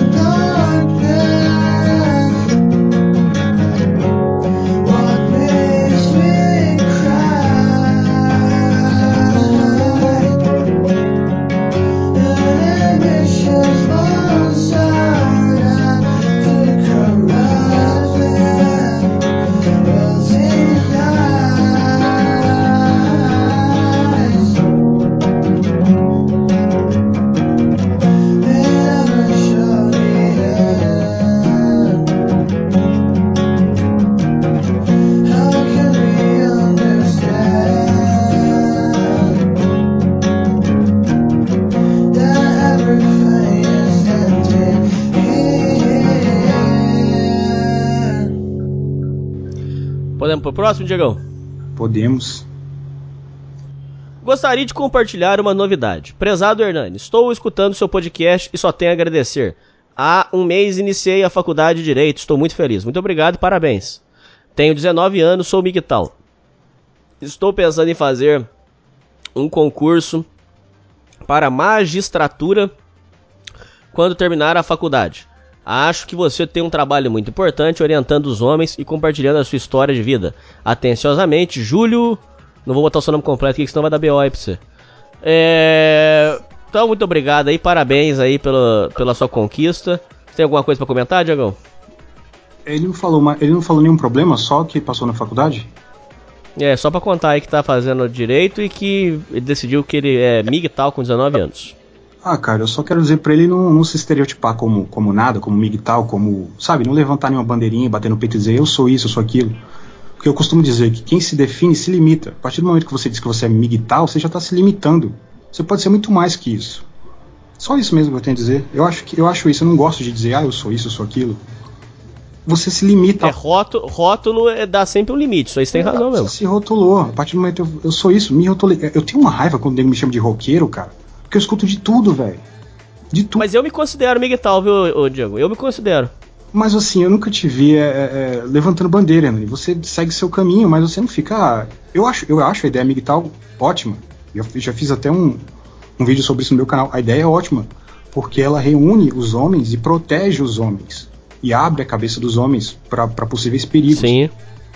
Mas, Sim. assim, é, tem muita gente que é, que é beta em céu, que não tem para onde ir, e você pode até ficar com raiva de mim que eu tô falando dos incels aqui, e aí para eles justificarem a incapacidade deles de pegar alguém, eles vestem e levantam a bandeira migtal. Eu sou migtal. Você não é migtal, você tá usando o caminho migtal por falta de opção. Migtal é quem tem a opção e vai para aquele caminho. Você pode ser, dizer que é migtal, mas você não vai me convencer. Você que é céu e isso, aquilo, você tá indo por falta de opção. E aí eu já, eu já fico meio com o pé atrás. Eu não vou dizer, assim, eu até retiro o que eu disse, eu não vou dizer que você não é migtal de verdade, porque isso aí é a falácia do escocês de verdade. Mas eu vou ficar com o pé atrás com você, com qualquer ideologia. É igual feminista. Ah, eu, eu sou petista e comunista e sou feminista. Você está sendo isso, na maioria dos casos? Porque você foi rejeitada pela sociedade e aí. Concordo. Essa, essa bandeira foi fácil para você levantar. A bandeira da ah, solidão, da mulher negra. E, e, essas mulheres que elas falam de solidão, elas gostam de chamar um de incel, mas elas mesmas falam ah, a solidão da mulher negra, a solidão da otome negra, a solidão de. Vocês também são incel, pô. Vocês estão achando que vocês são o quê? Se você chama alguém de incel, você tem que lembrar que no movimento de vocês, que quando a mulher quer diminuir o homem, principalmente nos grupos de esquerda, elas xingam os caras de incel, sabe? Eu já percebi isso. Sim, e, sim. E, e, vai contra a ideologia delas, porque elas estão também falando, lutando contra isso, contra a solidão da mulher negra, contra a solidão da, da, da gorda, do caralho a quatro. Então é, é, é, sempre um tiro que sai pela culatra. Quando você levanta a bandeira, você vai dar um tiro pela culatra. É isso que eu tenho pra dizer pra ele. Bom, uh, indo pro próximo. É. Chance. Ai, ai, ai, tomara que não seja crime. E aí, Hernani, chupeta, recentemente você leu um e-mail de um cara que diz que a maioria dos seus ouvintes são shunners. O que, você o que provavelmente seja verdade mesmo. Eu nunca usei, nunca fui nesse negócio de shun, não sei nem o que, que, é isso, mas uma hora eu vou apareço lá pra ver como é que é. Mas sem crime. Você falou que quando tiver tempo vai entrar nos chans para conhecer. Mas eu já adianto que chan hoje em dia não vale a pena pelo menos os chans nacionais. No e-mail, o ouvinte citou o 55 Chan e o Dogola Chan, que são os principais chans do país. Acontece que o 55 Chan nada mais é do que uma panelinha de adolescentes, e a moderação de lá faz de tudo para manter o título de clubinho secreto mais famoso do Brasil. Já o Dogola, esse sim já foi bom, mas depois que seu dono, Psyclone, foi preso no ano passado, o Chan foi para Deep Web. Caralho, o cara foi preso foi para Deep Web e agora virou um fórum cujas postagens são apenas ameaças de Actus Sanctus. Vale lembrar que o Actus Sanctus, segundo o Chimpa, eu não tenho nada a ver com isso. Ele diz que Actus Sanctus é essas cagadas aí de entrar sentando a bala na turma aí. Vale lembrar que Psy foi preso injustamente, pois nunca fez nada de mal de verdade para ninguém. Apenas zoou na internet e pegou 41 anos de cadeia. Caralho, Diego! Caralho, 41 anos de cadeia! Caralho, Psyclone! O maluco, o maluco de Chan pegou 41 anos de cadeia, que isso? E o cara tá dizendo aqui que é inocente, não sei. Enquanto isso, os verdadeiros bandidos estão aí de boa, mas é muito mais cômodo pra polícia ir atrás de um cara que fica o dia inteiro no, atrás do PC é, do que ir atrás de traficantes e estupradores, por exemplo.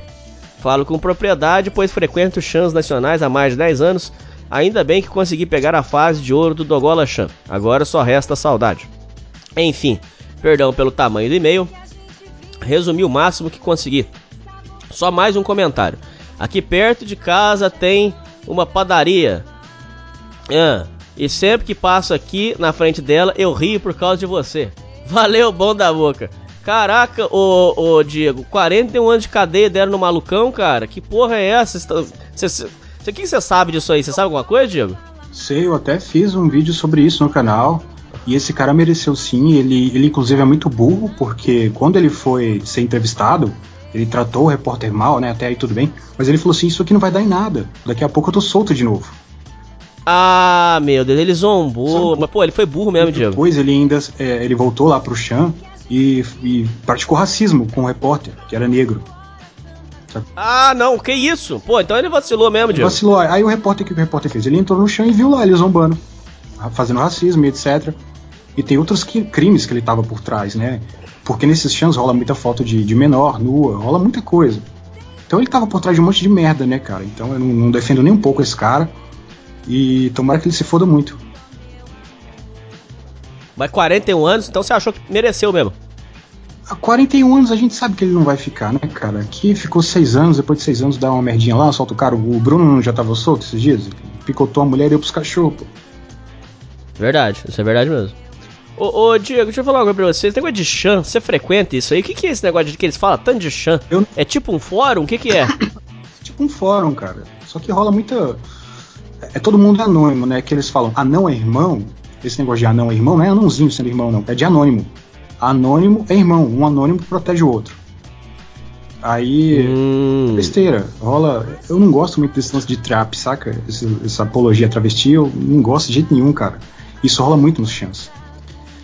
mas isso aí é Deep Web que eles falam ou não? É, é na É superfície? na superfície mesmo. Na superfície. É, Eu não frequento, mas eu uso muito o, o linguajar do- do- dos chans, saca?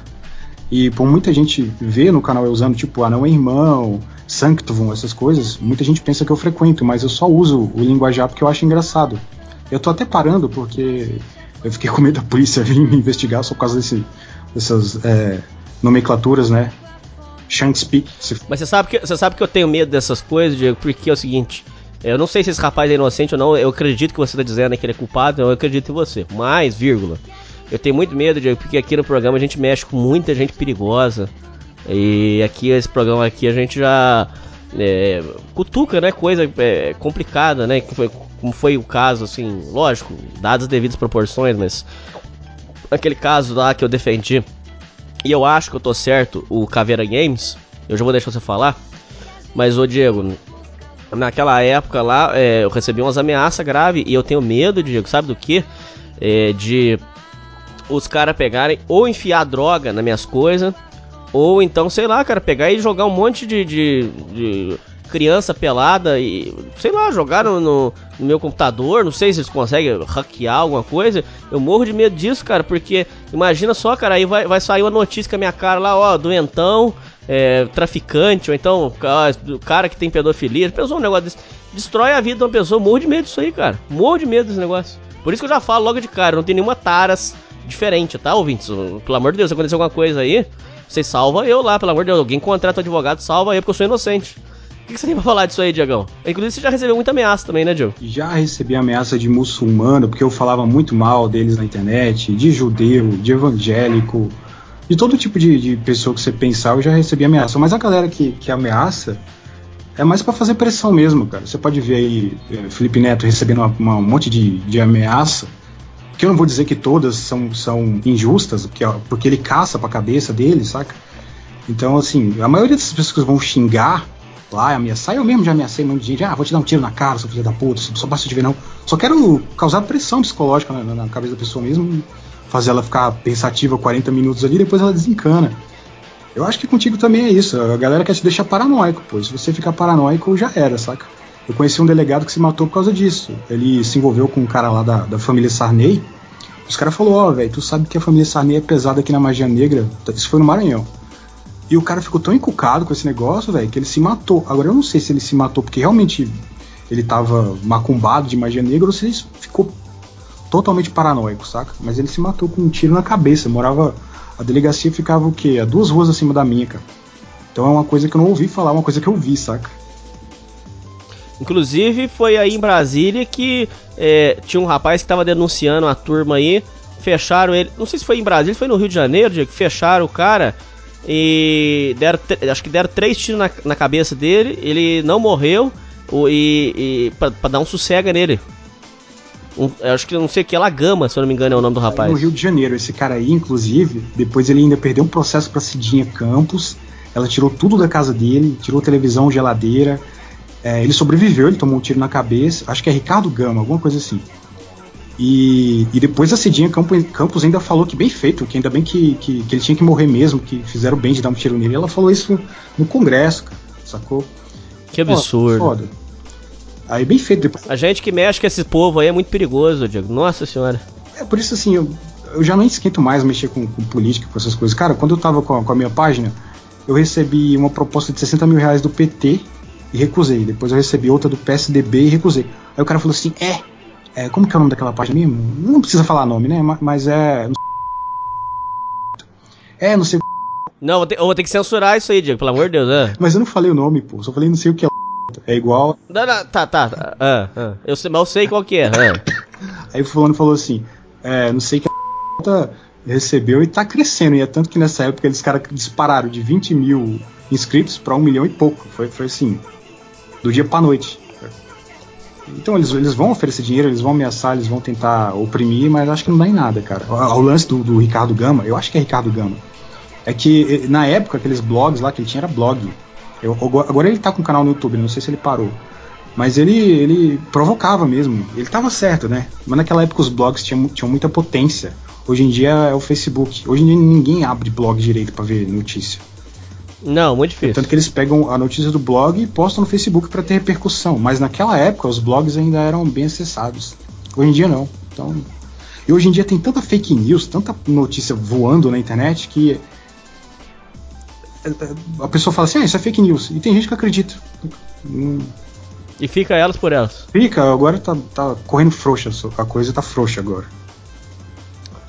Bom, indo pro próximo. Apoia-se. Fala bom da boca, por que você não cria uma campanha lá no Apoia-se para arrecadar fundos para manter o podcast? Você tem cerca de 7,5k de seguidores no YouTube. Se 1% deles contribuir com 10 pila, já dá 750 reais. Pensa, pensa aí, abraço sem ser gay, seu ouvinte Maurício.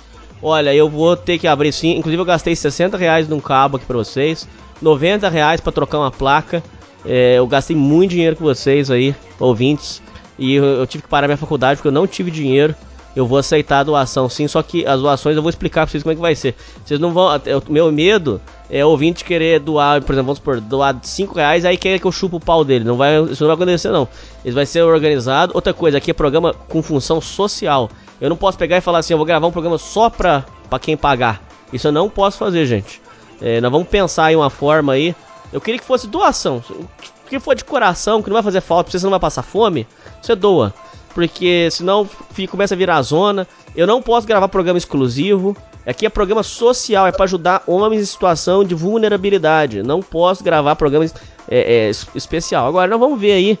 É, sei lá, cara. Eu, nós vamos, vamos, bolar uma coisa, mas eu tenho que fazer assim porque eu tô passando muito aperto, muita necessidade. Inclusive você, Diego, você vai começar a abrir doação também em breve, não vai? Vou sim, e, e como eu sou sistemático com esse lance de, de doação, eu tô falando assim é, eu vou fazer podcast exclusivo. Se a pessoa quiser, ó, oh, eu quero sua, sua dica para isso, para isso, para isso, eu faço. Eu gravo aqui 20 minutos e mando e cobro baratinho, 10, 15 conto, 20 conto. Porque muita gente já disse que foi ajudado pelo, pela minha leitura de e-mails, né? Ah, lê meu e-mail e tal, você me ajudou bastante todo dia. Muita gente me adiciona, cara, uns 5, 6 pessoas falando, cara, já, você já me ajudou muito com aquelas leituras de e-mail, eu era um, um bosta, agora eu melhorei minha postura. Então, assim, é, em vez da pessoa contribuir com 20, com 10, eu, eu, eu, eu faço um podcast só para pessoa, personalizado. É melhor do que ficar só recebendo doação, porque, assim, eu sou sistemático, Hernani. É igual você fala, você também é sistemático com esse lance da pessoa querer mandar em você depois, né? Ah, doei e agora a pessoa vai querer, Sim. vai querer ser meu dono. Então eu também sou assim. Aí eu penso numa forma de retribuir a altura. Aí não vira um, um não vira um patrocínio, vira uma troca. Você me dá, eu te dou. É isso. Bom, é, vamos bolar alguma coisa aí, mas é, vai dar certo, vai dar certo. Uh, próximo. É, e-mail do ouvinte. Olá, Hernani. Pode me chamar de cidadão primitivo, mesmo nome que uso no YouTube, inspirado no seu programa. Vem por meio dessa mensagem trazer uma mensagem de força, reflexão e gratidão. Fiquei sabendo da censura que você recebeu esses dias no Facebook. É uma pena que eu veja tanta gente postando atrocidades e putaria generalizada no Face sem censura. E você que faz um trabalho, ao me ver, social, sério, com humor ao mesmo tempo e sempre, dando esperança a muitos homens que não viam mais luz no fim do túnel, salvando de fazer uma tragédia com suas próprias vidas, é, tenha sofrido tal punição em. Como é que é? Tal punição. Tal punição, ponto. É, concordo. Eu, é, as pessoas estão achando que eu não tô respondendo no Facebook de Balaquice, é porque eu, é, tombaram lá, não tem o que fazer, cara. Agora eu criei um Twitter aí para interagir com os ouvintes e não tem mais o que fazer. Inclusive o Diego uma vez mandou uma mensagem para mim, tava mal pra caralho. É, tiraram o ganha-pão do Diego com, esses, com essas cagadas aí. Conta aí, Diego, pros ouvintes, como é que foi? Tiraram o ganha-pão seu na época, você passou uma perda desgramado. Como é que foi essa história, Diego? Não, eu falei já. Eu falei o lance lá do Bolsonaro. O algoritmo entendeu que era, que era um, uma apologia. Não, tinha uma que foi uma teta. Foi uma teta sua que você postou lá e, e, e tombaram, não foi assim? Peta? Uma teta, uma mulher. Não foi um, um, uma mulher pelada que você postou lá e tombaram, não foi assim? Eu não lembro, Nani, porque eu, eu tenho sete contas no, no YouTube, então. No YouTube não, no Facebook, justamente porque eu tomo bloqueio. De 10 em 10 dias eu tomo um bloqueio. E às vezes é por coisas que nem eu entendo. Às vezes você fala assim, discordo, dane-se. Aí você já toma um bloqueio por um dane-se. E, e eu vou te falar. É assim mesmo. Esses últimos três dias, eu xinguei nigeriano, eu xinguei judeu e não tomei bloqueio nenhum, saca? Aí eu vou tomar bloqueio quando eu discordar de alguma feminista, que elas se juntam para denunciar. Aí, quando eu discordar de uma coisa bem boba e eu, e eu for bem formal, eu vou tomar bloqueio. Enquanto eu estiver xingando, que hoje eu, eu tô aprontando muito essa última semana, eu tô aprontando pra caramba, eu tô causando para tomar bloqueio e eu não tô tomando. Já xinguei mãe de negro, já postei, peguei foto de negro e postei e saí zoando. Quando eu falo negro, não é, não é afrodescendente, não é, porque eu falo qualquer um é negro pra mim. Aí, é, pessoa. É, uhum. pessoa. E eu, eu, eu, achei que eu ia tomar. Eu achei que ia tomar bloqueio esses dias e não tomei, cara. É quando você menos espera que você toma. Quando você discorda de quem você não pode discordar, né? Porque é assim, cara. É, é aquela militância que se você discordar, eles vão ficar em cima de você. A, o Pablo Vittar postou. É, saiu uma notícia do Pablo, do Pablo Vittar hoje que os fãs dele achavam que ele estava grávido. E eu fui zoar isso, né? Falei, ah, a galera do Lacre precisa estudar biologia, porque como é que pode, né? Pablo Vittar tá grávido eu, eu, pensei assim, eu vou postar isso aqui no grupo da, da, da, da escola lá de, de esquerdosos, né, da, da, da, Universidade de Brasília aqui. Aí é, eu vou tomar bloqueio, porque eles não aceitam esse tipo de crítica. Por mais que eu esteja certo, todo mundo sabe que a porra daquele cara não vai engravidar, porque ele, no fundo ele é um homem. Mesmo assim, eles não vão aceitar e vão. Você acha que uma pessoa que acha que aquele cara vai engravidar tem senso para entender alguma coisa? Não tem. Para eles é melhor tentar oprimir você do que tentar de Tá todo mundo mongol, cara, e a censura tá comendo solto, hein, cara? Pelo amor de Deus. Pablo Vittar tá grávido, mano. Olha até onde, olha onde o nego chega, mano. É por isso que eu tenho vontade de agredir, mano. Sei lá. Não gosto. É foda. eu, tô, eu tô naquele ponto que eu não converso mais, eu tenho vontade de meter o um soco. Bom, continuando. Se eu fosse resumir em poucas palavras o que eu penso sobre tudo que eu já ouvi em seus podcasts, resumiria na seguinte frase: Você não está sozinho. Repito, você não está sozinho. Eu já estava pensando em fazer o pior, mas desisti depois de saber que você. É, peraí, como é que é? Desisti de fazer o pior, pensando que você pode saber que você teve uma traição dupla, assim como eu. Mulher com melhor amigo, e mesmo assim não desistiu. Hoje segue na batalha mesmo com sua cicatriz do passado. Verdade. E outra coisa, vou pra você, se eu tivesse me matado com aquela vagabunda, eu ia sair no prejuízo. Porque hoje eu tô feliz pra caralho, graças a Deus, apesar das dificuldades. Não vale a pena, cara. É uma vagabunda que não vale, não vale nada. Se botar o fim na vida, quando uma vagabunda, cara, já pensou? É, é, insanidade. Você já pensou em se matar, Diego? Eu já tentei me matar várias vezes. Teve uma vez que eu passei é, a virada do ano novo e des desacordado, praticamente em coma. Que isso, Diego? O que, que você fez? Eu, já, eu tomei uma porrada de remédio. Tomei muitos remédios mesmo, muito remédio. Uh, só de, de relaxante muscular, eu, eu, lembro que eu tomei 8, eu tomei, enchi a pança de Dramin, tomei uns 15 Dramin. Eu tomei na base de uns 36 remédios, tinha tarja preta no meio, sabe?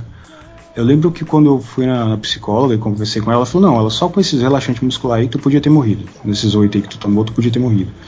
Mas é, eu comecei a entrar em pânico na hora que eu comecei a ficar com as pernas mole e eu não conseguia falar.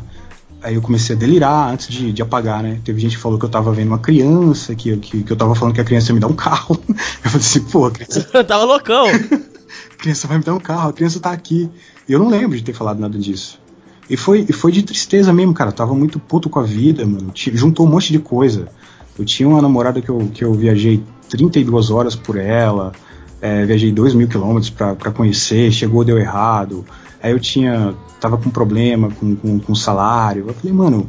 Aí sabe o que foi que eu fiz? Quando deu a virada do ano, eu peguei uma, uma caixa de cigarro daqueles, daqueles pretão bem forte, fumei oito seguidos, caminhei 8 quilômetros fumando Cheguei em casa, tava estourando aqueles fogos, né? Aí eu peguei os passarinhos, os cachorros, corri tudo, corri para debaixo da cama com eles por causa dos foguetes, né? E depois eu me enchi a poça de remédio e pensei, pronto, esse, esse ano entrei no ano, mas vou morrer. E aí eu só lembro que, que eu fui sentindo as pernas fracas, fui desacordando, eu olhava pro meu braço, eu via meu braço esticando, cara, comecei a ter muita alucinação. E aí eu, eu desisti de morrer, mas já tava tarde demais. Aí eu lembro que eu acordei no outro dia, no hospital. Desacordadão mesmo, assim. Quem que levou você? Aí eu lembro, eu lembro que quando eu tava vendo que eu ia morrer, eu falei, chama o SAMU, chama o SAMU. Essa parte eu ah. falei pra minha mãe. Eu, aí eu já não queria mais morrer. Aí eu Entendi. falei, chama o SAMU aí, mãe, liga pro SAMU aí. Só que eu tava falando isso e eu tava com o celular dela na mão. E ela falou assim, então me dá o telefone. Só que eu não entendia mais que ela, ela tava pedindo o telefone dela. Aí eu falava, eu lembro que eu ainda briguei com ela e falei assim: Eu tô morrendo e você quer ficar no WhatsApp? Aí ela falou. aí ela falou assim: é porque você tá com meu telefone na mão. Só que aí a minha cabeça já tava bagunçada, eu já não entendia mais que era o telefone dela que tava comigo. Eu tava muito louco, cara. Eu tava muito louco. Eu queria morrer mesmo aquele dia lá. Eu realmente queria morrer. Entendi. Bom, uh, força, meu amigo. Moro muito longe na Amazônia. Isso mesmo, terra da girafa. Se eu, Se eu pudesse, iria até aí onde você mora te dar um abraço sem ser gay e falar que eu era um asno perdido no vale da penumbra. E agora que conheci seu canal, finalmente minha vida está melhorando. Meus projetos estão caminhando e eu me reerguendo. Abraço. Poxa, que legal, cara. Parabéns pela sua história. Muito legal. E, e, muita, muita luz aí na sua história. O que você tem para comentar, Diego? Mas eu quero te perguntar uma coisa. No, no, seu caso, você foi, foi culcado pelo seu melhor amigo? É, essa história eu vou contar mais pra frente, mas é, a minha primeira companheira me traiu com o meu melhor amigo. É, eu descobri essa traição, eu tive um sonho, até uma coisa meio sobrenatural. É, eu tive um sonho que os dois estavam me traindo, e quando eu peguei o computador dele e fui ver, tava mesmo. É, já tava de pilantragem pelas minhas costas. E foi um cara que eu, eu ajudei quando ele tava na, na, pior fase da vida dele. E, e ele fez essa cagada comigo. E aí e não é a primeira vez que ele faz isso com os outros. Ele, lá na cidade dele ele tá fugido. Não sei se eu posso falar a cidade dele. Ah, foda-se. Lá em Itamonte ele tá fugido lá. Porque é, se descobrir. É, diz que tem um cara lá que ele, ele, ele fez a mesma coisa. E ele aprontou lá ele tá fugido. E aí eu ajudei esse rapaz e tal. Ele, na época ele, ele não tinha. Ele tinha sido expulso da casa da tia dele e tal. Aí eu ajudei o cara e tal. Aí o cara é, fez essa sacanagem comigo. E a, essa mulher é uma vagabunda, uma feminista. E ela tem várias histórias. A mãe dela, inclusive, matou uma pessoa aí. Mais pra frente eu vou contar também essa história. E aí, quando quando eu descobri a traição, eu, eu, nem sei se podia contar isso aqui, cara, mas eu vou falar. Eu, na época, aí tinha um rapaz do meu curso que tinha sido preso, ficou seis anos na. Não.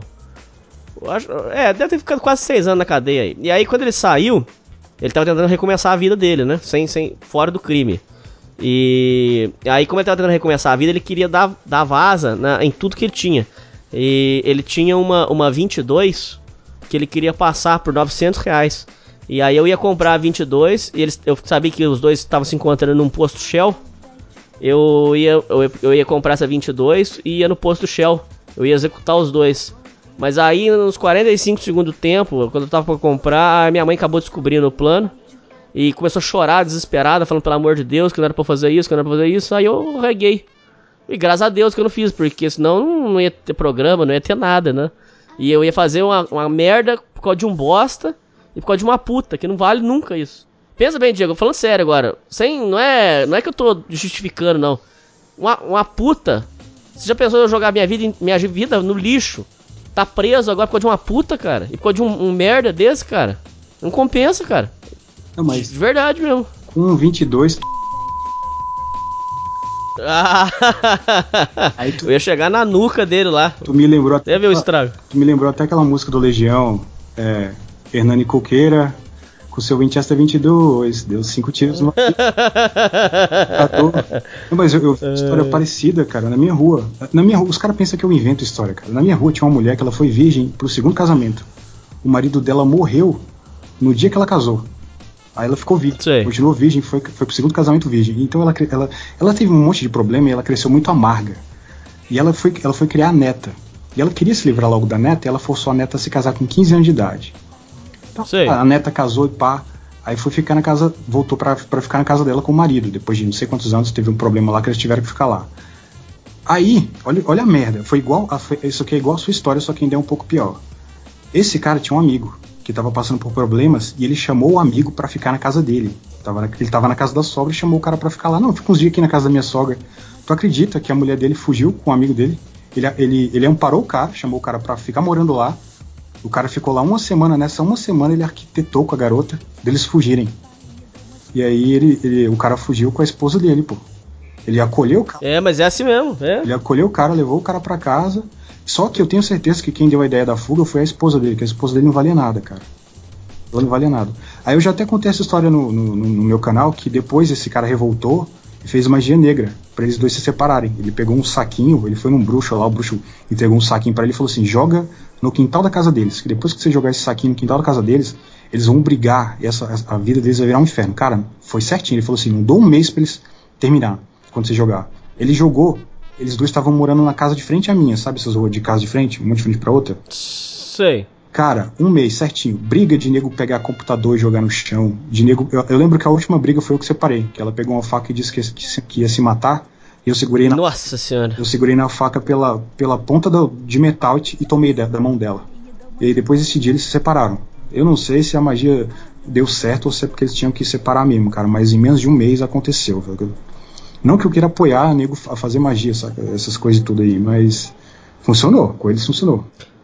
Mas essas merdas aí, eu digo, é, fazendo só dois comentários sobre a sua história. Primeiro é que magia negra, e eu acredito que é, isso aí volta. Não adianta. É, é, eu acredito que o universo é kármico, é, é, cíclico. Você, você joga o karma, ele volta pra você. Então eu acredito que isso aí vai voltar para ele, minha primeira opinião.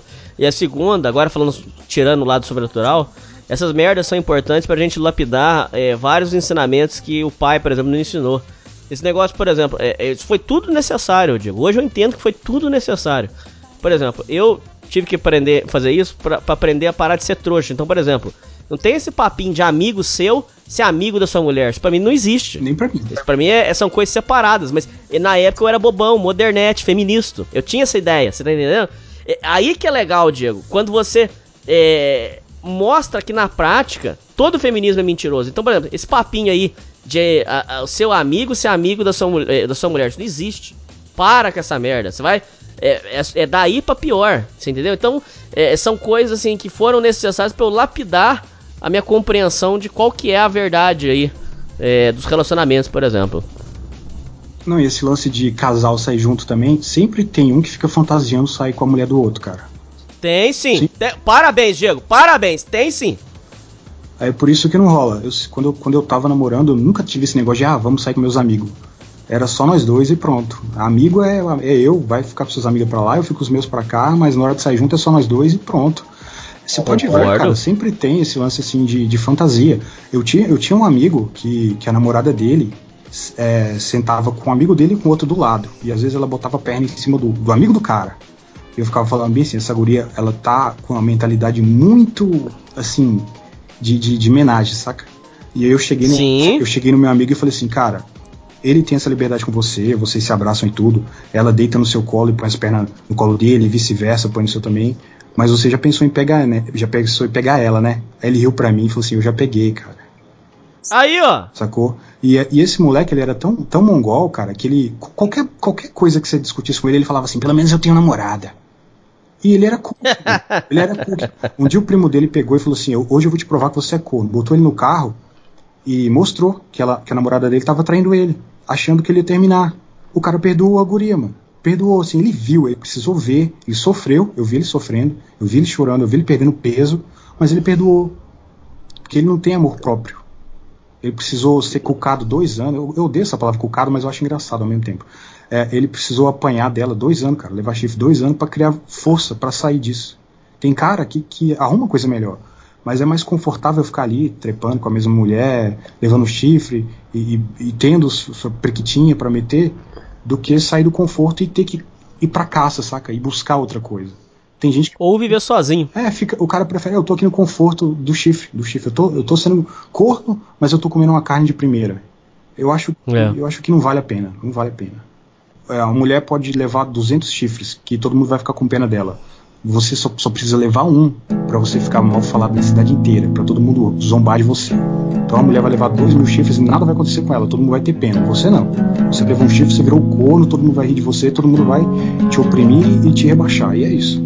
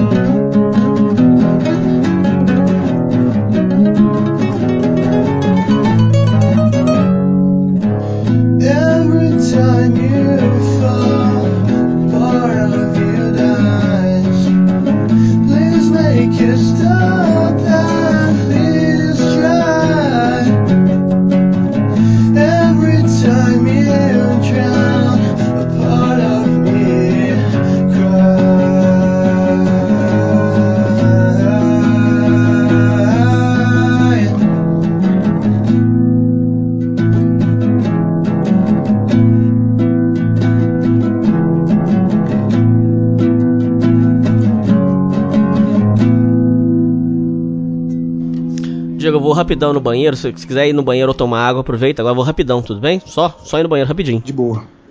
Só um minutinho.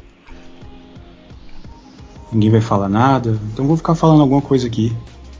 O que, que eu posso falar?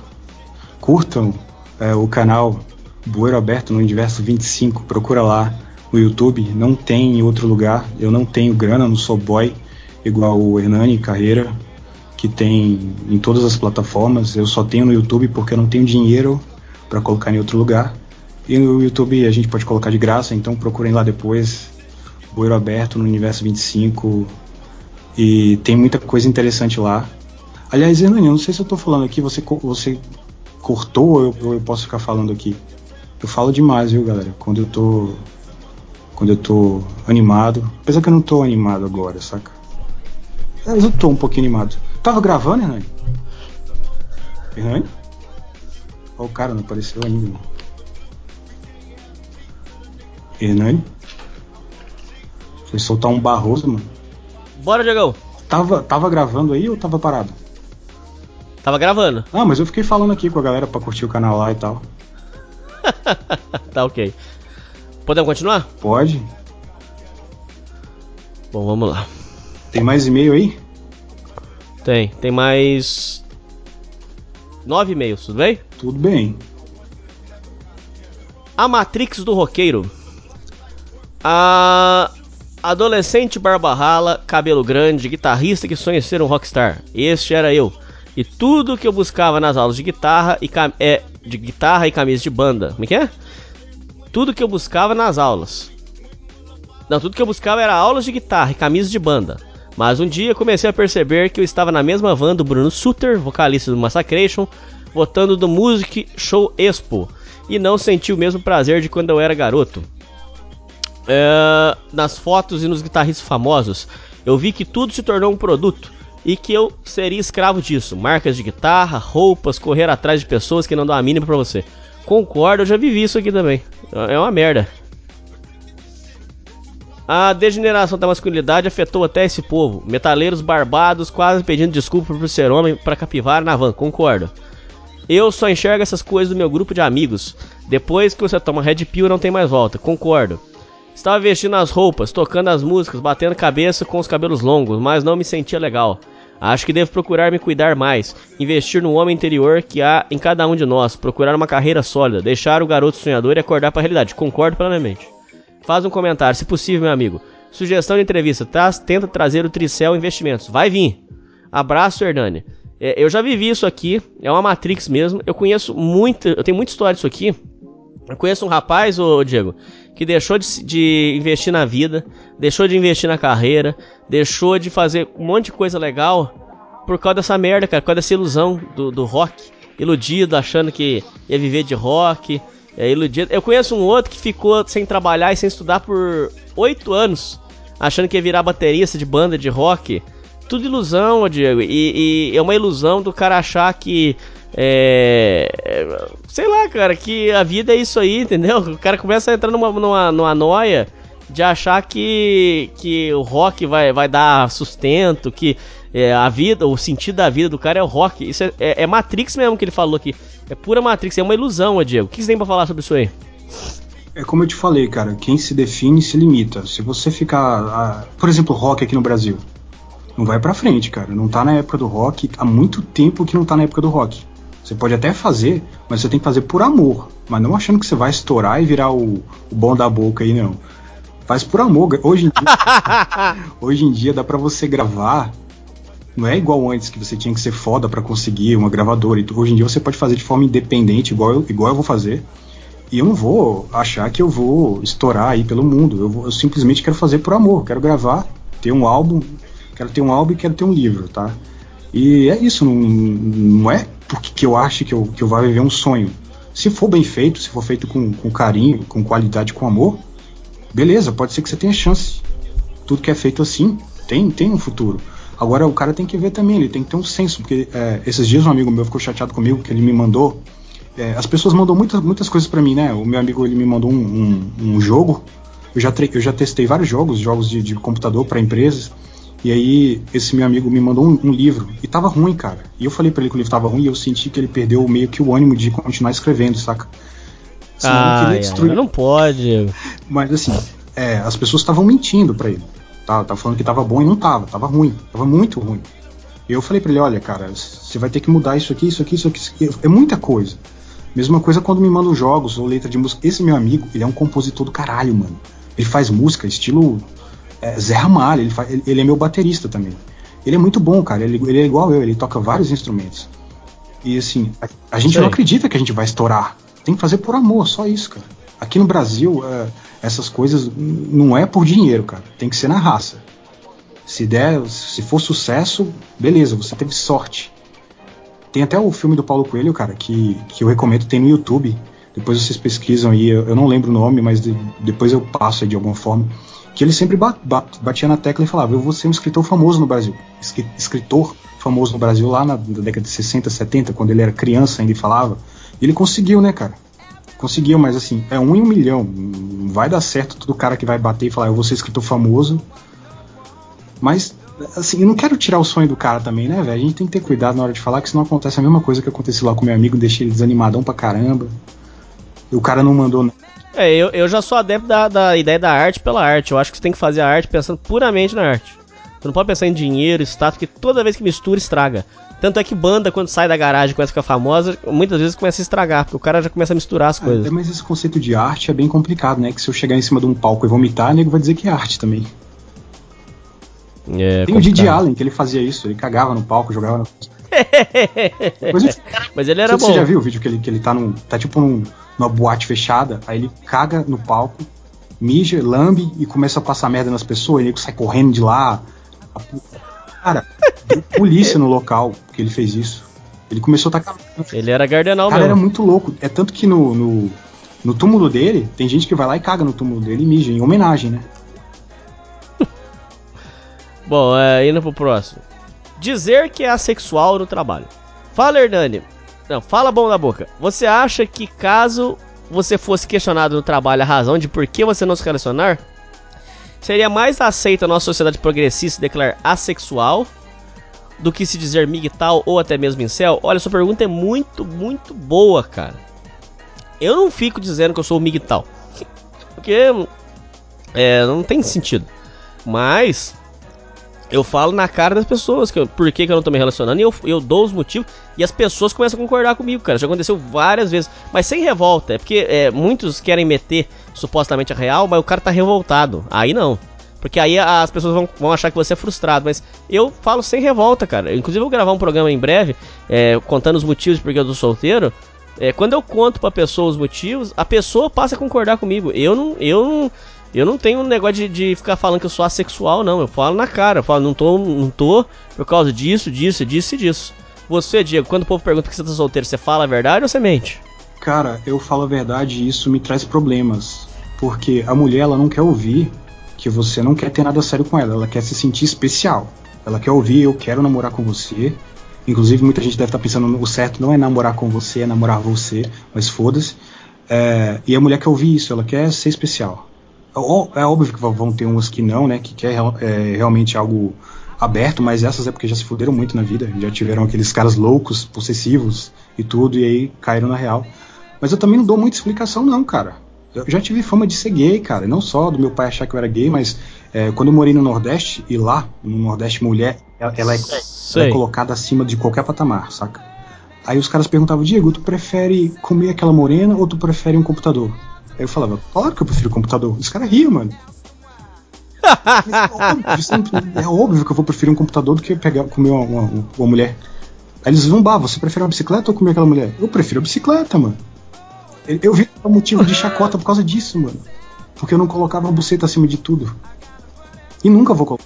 Entendi. Então esse negócio de dar explicação também, que se foda. Você não tem que dar explicação para ninguém. A vida é sua, mano. Concordo, concordo, concordo, concordo plenamente. Você não tem que ficar falando pros outros, mas se perguntar, eu, pelo menos, eu falo na cara. Falo, não tô por causa eu, disso, disso eu vou disso. te explicar por que, eu que, eu já me dei mal dizendo que eu não quero um relacionamento sério. Porque é, as mulheres, elas gostam de ouvir que elas são especiais. Aí muitas vezes também, elas acreditam... Eu já, já teve mulher que falou assim para mim, Diego, sabe por que, a gente não ficou daquela vez? Porque você nunca assume nada sério. E aí, a partir do momento que você nunca assume nada sério, você está sempre disponível. Então eu posso te colocar no final da fila se eu quiser. Eu já ouvi isso. Aí eu pensei, cara, ela, o modo dela pensar tá certo. Só que eu não vou mais ficar com ela porque eu não aceito também ser colocado nessa posição. Aí é onde o cara tem que se impor, sacou? Não é porque eu tô solteiro sempre, disponível sempre, que eu vou ser colocado no final da fila. Não é bagunçado assim. Entendi. Já pensei em dizer que sou gay também, porém possivelmente teria que lidar com viados dando em cima de mim.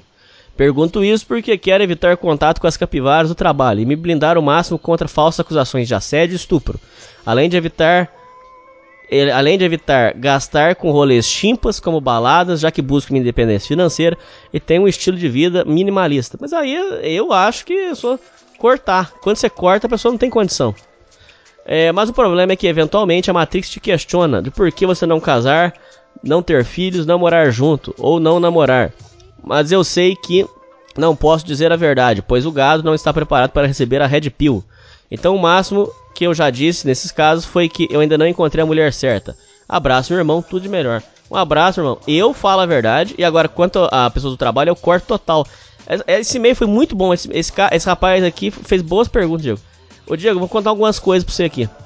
É, tra mulher, é, trabalho. Eu não adiciono em nenhuma rede social. Não deixo meu número.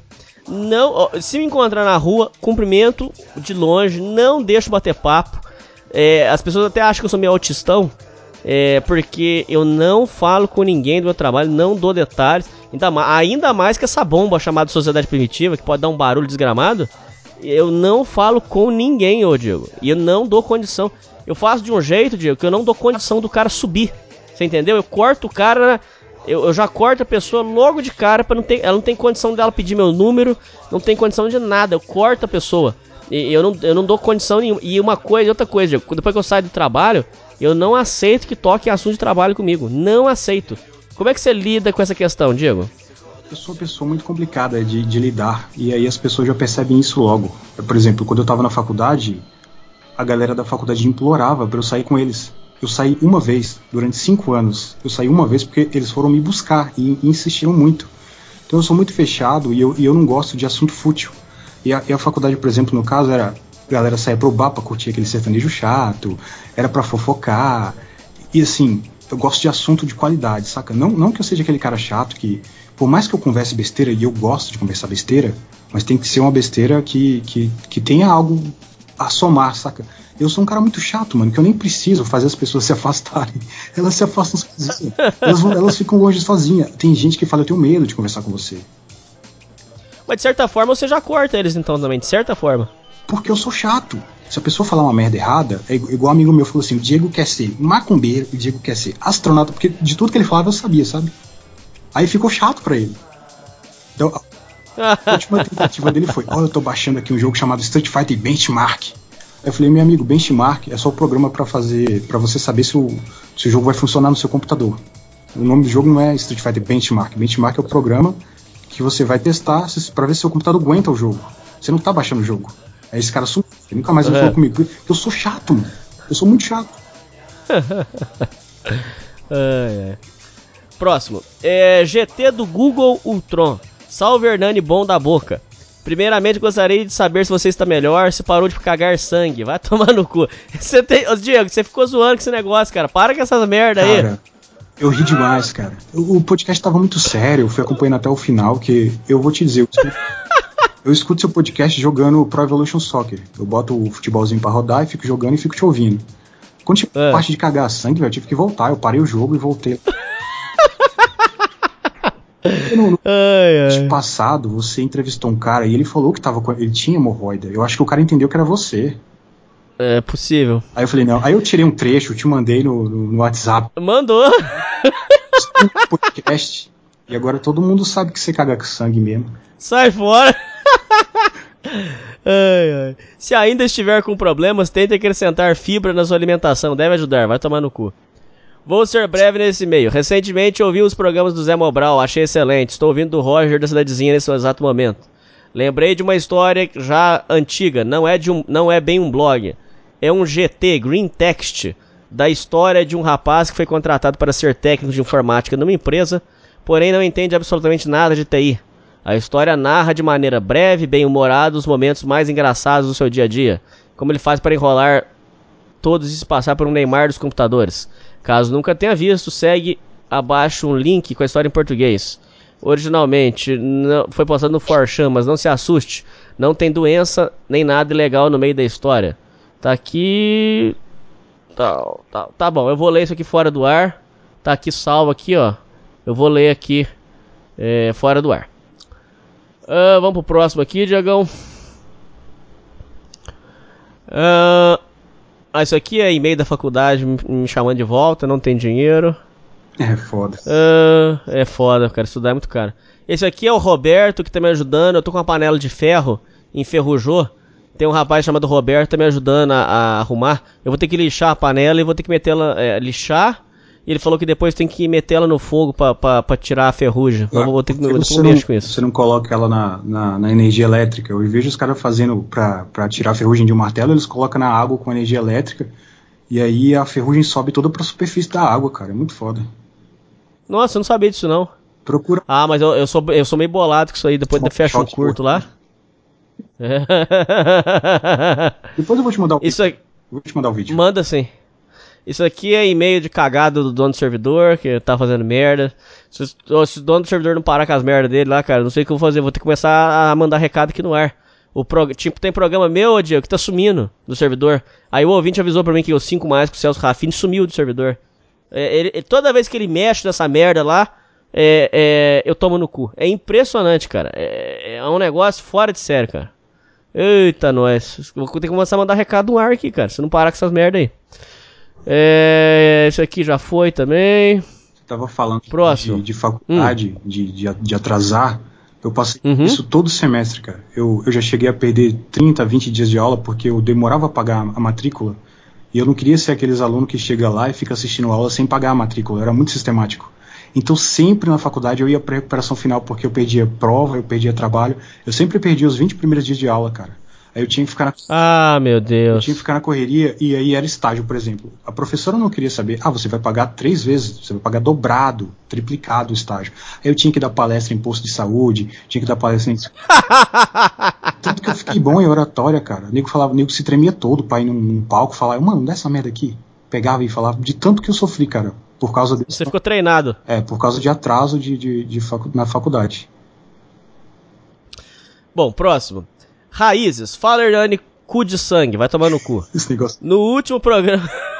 no último programa você falou sobre a importância de preservar nossas raízes, e eu concordo. Bom, seguindo, seguindo nesse assunto, você tem boa genética. Loiro de olhos claros. Eu gostaria de saber sobre seus antepassados. De que país eles vieram. Se você conhece algum sobrenome europeu da sua família. Você tem essas informações? Olha, eu, eu, eu imagino pela, pela linhagem nossa lá, é, diz que tem uma italianada que veio na, na Segunda Guerra para Minas Gerais para plantar, era uma italianada pobre, fudida, veio fugindo da guerra, e aí eu imagino que seja disso. Eu já perguntei pra minha mãe por que, que eu sou loiro, mas é, ela falou que é do meu avô, mas, mas do meu avô pra trás eu não tenho muita informação, é uma pena. Você tem muita informação sobre seus ancestrais, Cara, Diego? nenhuma. Eu nem, nunca nem fui atrás também, saca? Mas isso é importante, Diego, tem que ir Pra atrás. quê, pô? O que, que vai mudar na minha vida? Só se alguém me tirar dessa merda desse país. Aí eu vou atrás. Porque de resto, Não. de resto nenhum. Importante saber suas origens pra você saber. Eu, eu gravei sobre sua origem. É importante você saber suas origens pra você não, não ficar. Eu, até depois desse e-mail do ouvinte, eu vou, eu vou, viu, ouvinte? Eu vou procurar saber mais disso aí. Eu vou atrás de saber da- por que, que eu sou, eu sou loiro. Eu vou procurar isso aí, Você é ouvinte. ariano. Só se for ariano panela, que eu vou ter que Aí, ariar a panela agora. Tem um meme lá do My Ancestor, já viu, né? É o My, my Ancestor. ai, ai. Ah, tem um aqui, agora vamos ler aqui, Diego, olha esse aqui. Relato de um ex-maconheiro. Salve Hernani e ouvintes. Já vou perguntar pra você logo de cara, Diego. Quais drogas você usou na vida? Nenhuma, cara. Não uso droga nenhuma. Não bebo. Não, mas já usou banza? Que isso? Fumou maconha já ou nunca? Não, já experimentei, mas não.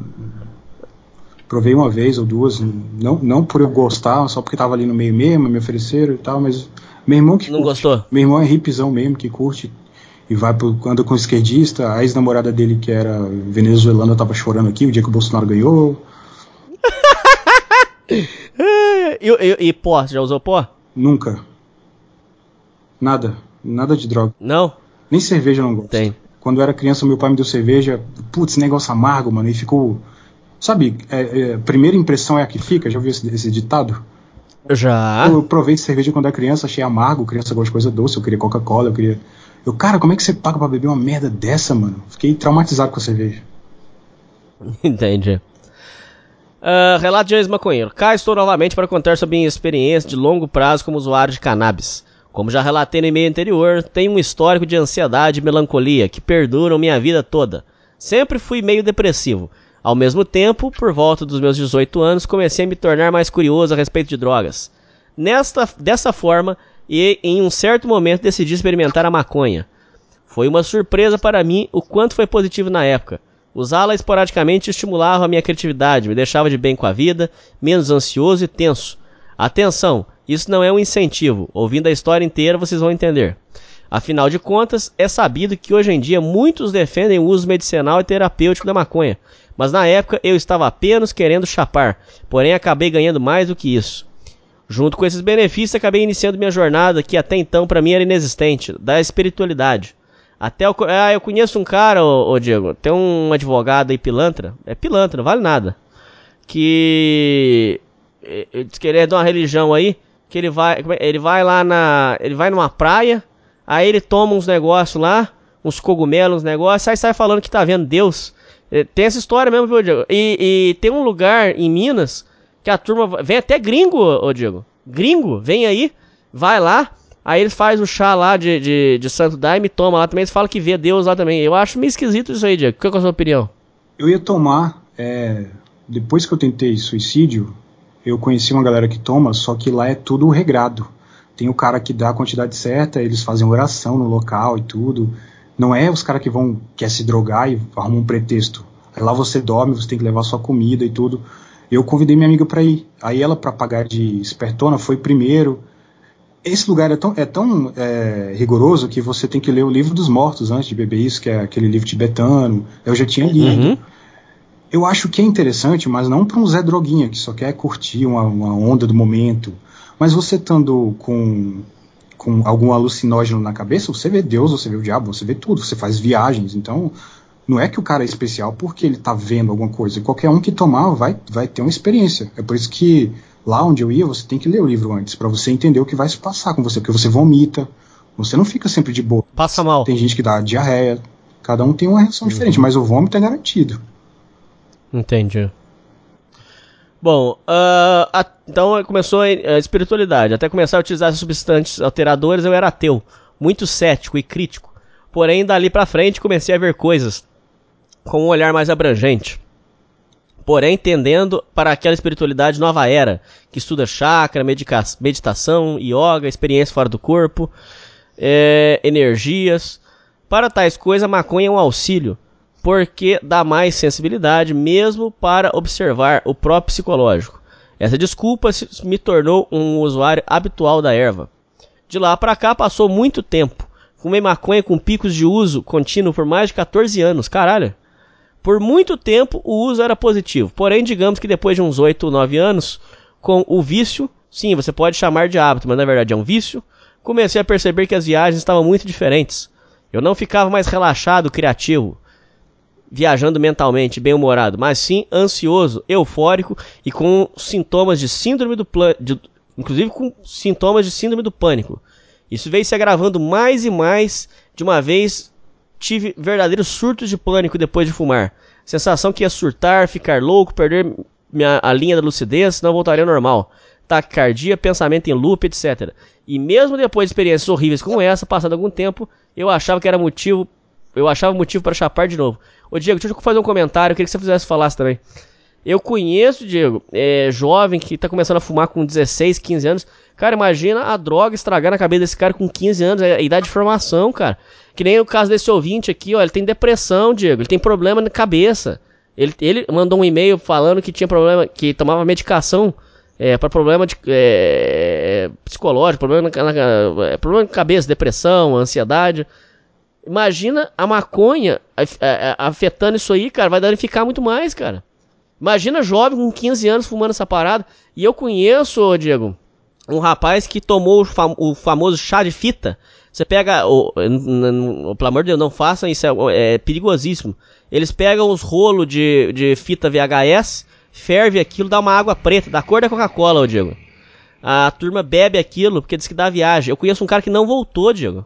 Quer dizer, é uma parada muito séria, não é, cara? O cara, o cara ficou lunático. É, ele acha que a polícia tá vindo atrás dele, várias coisas. O que você tem pra falar sobre isso aí, Diego? O nome disso aí é Bad Trip. Só que, cara, eu jurava que isso era um meme, esse lance da fita. É verdade mesmo? Eu achava que era meme. mano. Real. Então, É real, eu é chá de fita. Eu achava que era brincadeira de- pra, pra nego. Tipo aquele negócio de passar banana no CD pra tirar ranhão, eu achava que era zoeira. Essa eu não conhecia, não. Aí, eu, aí, eu- aí nego reclama, ah, estraguei meu CD por sua causa. Mas eu achava que o nome dessa viagem aí que o cara não volta é Bad Trip, né? É, e, e sobre a maconha, já é comprovado que o uso dela, se você tem menos de 18 e faz uso, ela prejudica o seu desenvolvimento mental. Depois de que você tem, depois de 20 e tantos, é, você pode fumar que não vai afetar tanto, mas enquanto você está em formação, ela prejudica. Você querendo É uma bomba. você querendo aceitar isso ou não te prejudica. Ah, maconha ajuda? Ajuda. Pessoa que está em caquexia do câncer, por exemplo, quando a pessoa está naquele estado que ela está muito magra, que ela, por exemplo, está com anorexia, a maconha ajuda, tá? Por quê? Porque vai abrir o apetite da pessoa, ela vai começar a comer, ela vai se sentir melhor. Mas são nesses tipos de doenças, tem muitas doenças que ela vai ajudar. Aí o cara que é maconheiro, ele quer ter uma- um pretexto para fumar. Ah, vou me prevenir do câncer. Não é assim, cara. Não é fumando maconha que você vai se prevenir. Eles usam muito dessa desculpa. Muitas, muitas doenças também só, só funcionam com princípio ativo, não é fumando. É extraindo o princípio ativo e usando ele para combater a doença. Então os caras eles, eles gostam de deturpar bastante, que é para poder sempre não ter a consciência Então, desculpa. e não ter peso na consciência de para poder usar sempre se iludindo. É igual a mulher que, que se envolve com homem casado. Ah, o casamento dele tá uma merda. Foda-se. Não é por isso que você vai ficar com ele. Verdade, verdade. Com la- com longo prazo, a viagem da maconha de- é deixar você letárgico, arrastado, idiota, esquecido e dependente dela para acreditar que o momento vai ser bom. Só fica bom se tiver maconha. Chegou um momento onde simplesmente não tinha mais condição. Comecei a perceber que muito da minha instabilidade emocional poderia ser causado pelo uso diário ou esporádico dela. Normalmente, o dia seguinte, quando não fumava, era um dia depressivo, pesado e difícil. Nossa, é, é, eu já fumei banza algumas vezes, cara. É, a ressaca da- do Banza é terrível, cara. Porra, no outro dia você acorda fudidão, cara. Você lembra, É uma você lembra merda. do Rodolfo, ex-vocalista dos Raimundos? Lembro. Ele fala o seguinte, que a maconha te deixa tranquilão, pelo menos com ele, né? Deixava tranquilão, ele ficava naquela paz, mas o dia que faltava também ele ficava estressado. Agressivo, é? É. É, pesquisei muito o assunto e descobri que, de fato, é conhecido os efeitos colaterais da maconha no tratamento da depressão e ansiedade. Ela costuma ter resultados positivos momentâneos, para curto prazo, porém, quando se é usuário crônico, certamente seu histórico será de desânimo, falta de foco, falta de energia, letargia, oscilações, de humor, pico de tristeza e perda de objetivos. Atualmente estou livre do vício há mais ou menos seis meses. Sinto-me realmente livre, mas preciso me manter atento, porque não é difícil desejar chapar a cabeça. Mas por tentativa e erro, já errei sem querer, em que- já errei em querer chapar mais uma vez e ver a, a mesma merda de sempre. Tenho muitos amigos que vivem nessa bolha existencial da maconha e, sem dúvida, observo sempre o mesmo comportamento. Não existe nada de positivo para torná-lo um hábito fixo em nossa vida. Perdão pelo e-mail longo, abraço, grande abraço, Thomas. Um abraço, Thomas, parabéns aí pela sua história. Diego, faz um comentário agora sobre a história do rapaz. Primeiro, que ele falou que ele ficava criativo, né, fumando. Quem foi que disse que ele ficava criativo? Ele, ele, ele fez algum, algum documentário sobre alguma coisa? Escreveu algum texto criativo sobre alguma coisa? Ele tá dizendo que ele ficava. Mas ele tava tão chapadão que ele não tinha consciência para saber se ele tava criativo ou não. Você já assistiu aquele filme Lucy, ô Hernando? Não, ainda Que é uma não. mulher que, que ela tá carregando droga e aí a- acontece alguma Hum. merda e a, e a droga entra no corpo dela e ela fica super inteligente. Ela vira um pendrive. Sei.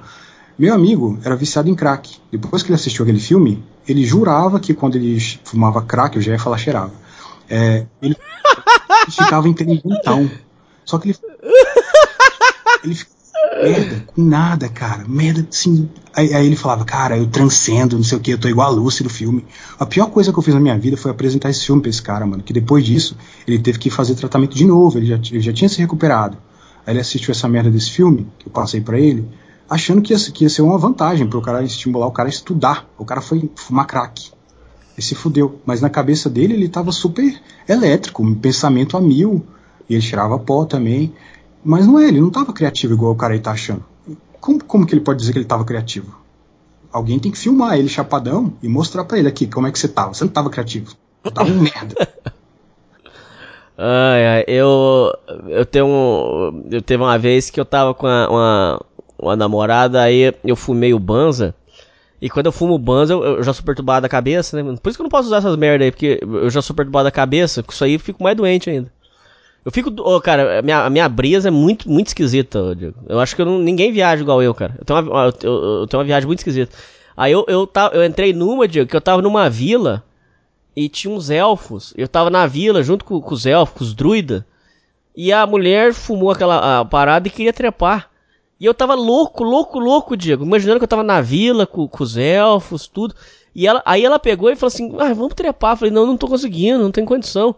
Aí ela, no desespero, Diego, ela pegou a minha mão e colocou a mão no peito dela e falou assim: tenta, pelo menos tenta. E eu imaginando os elfos apertando a teta dela.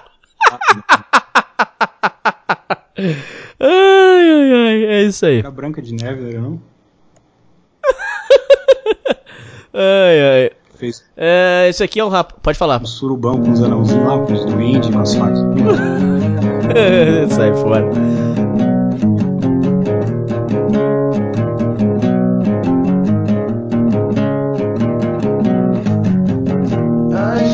show.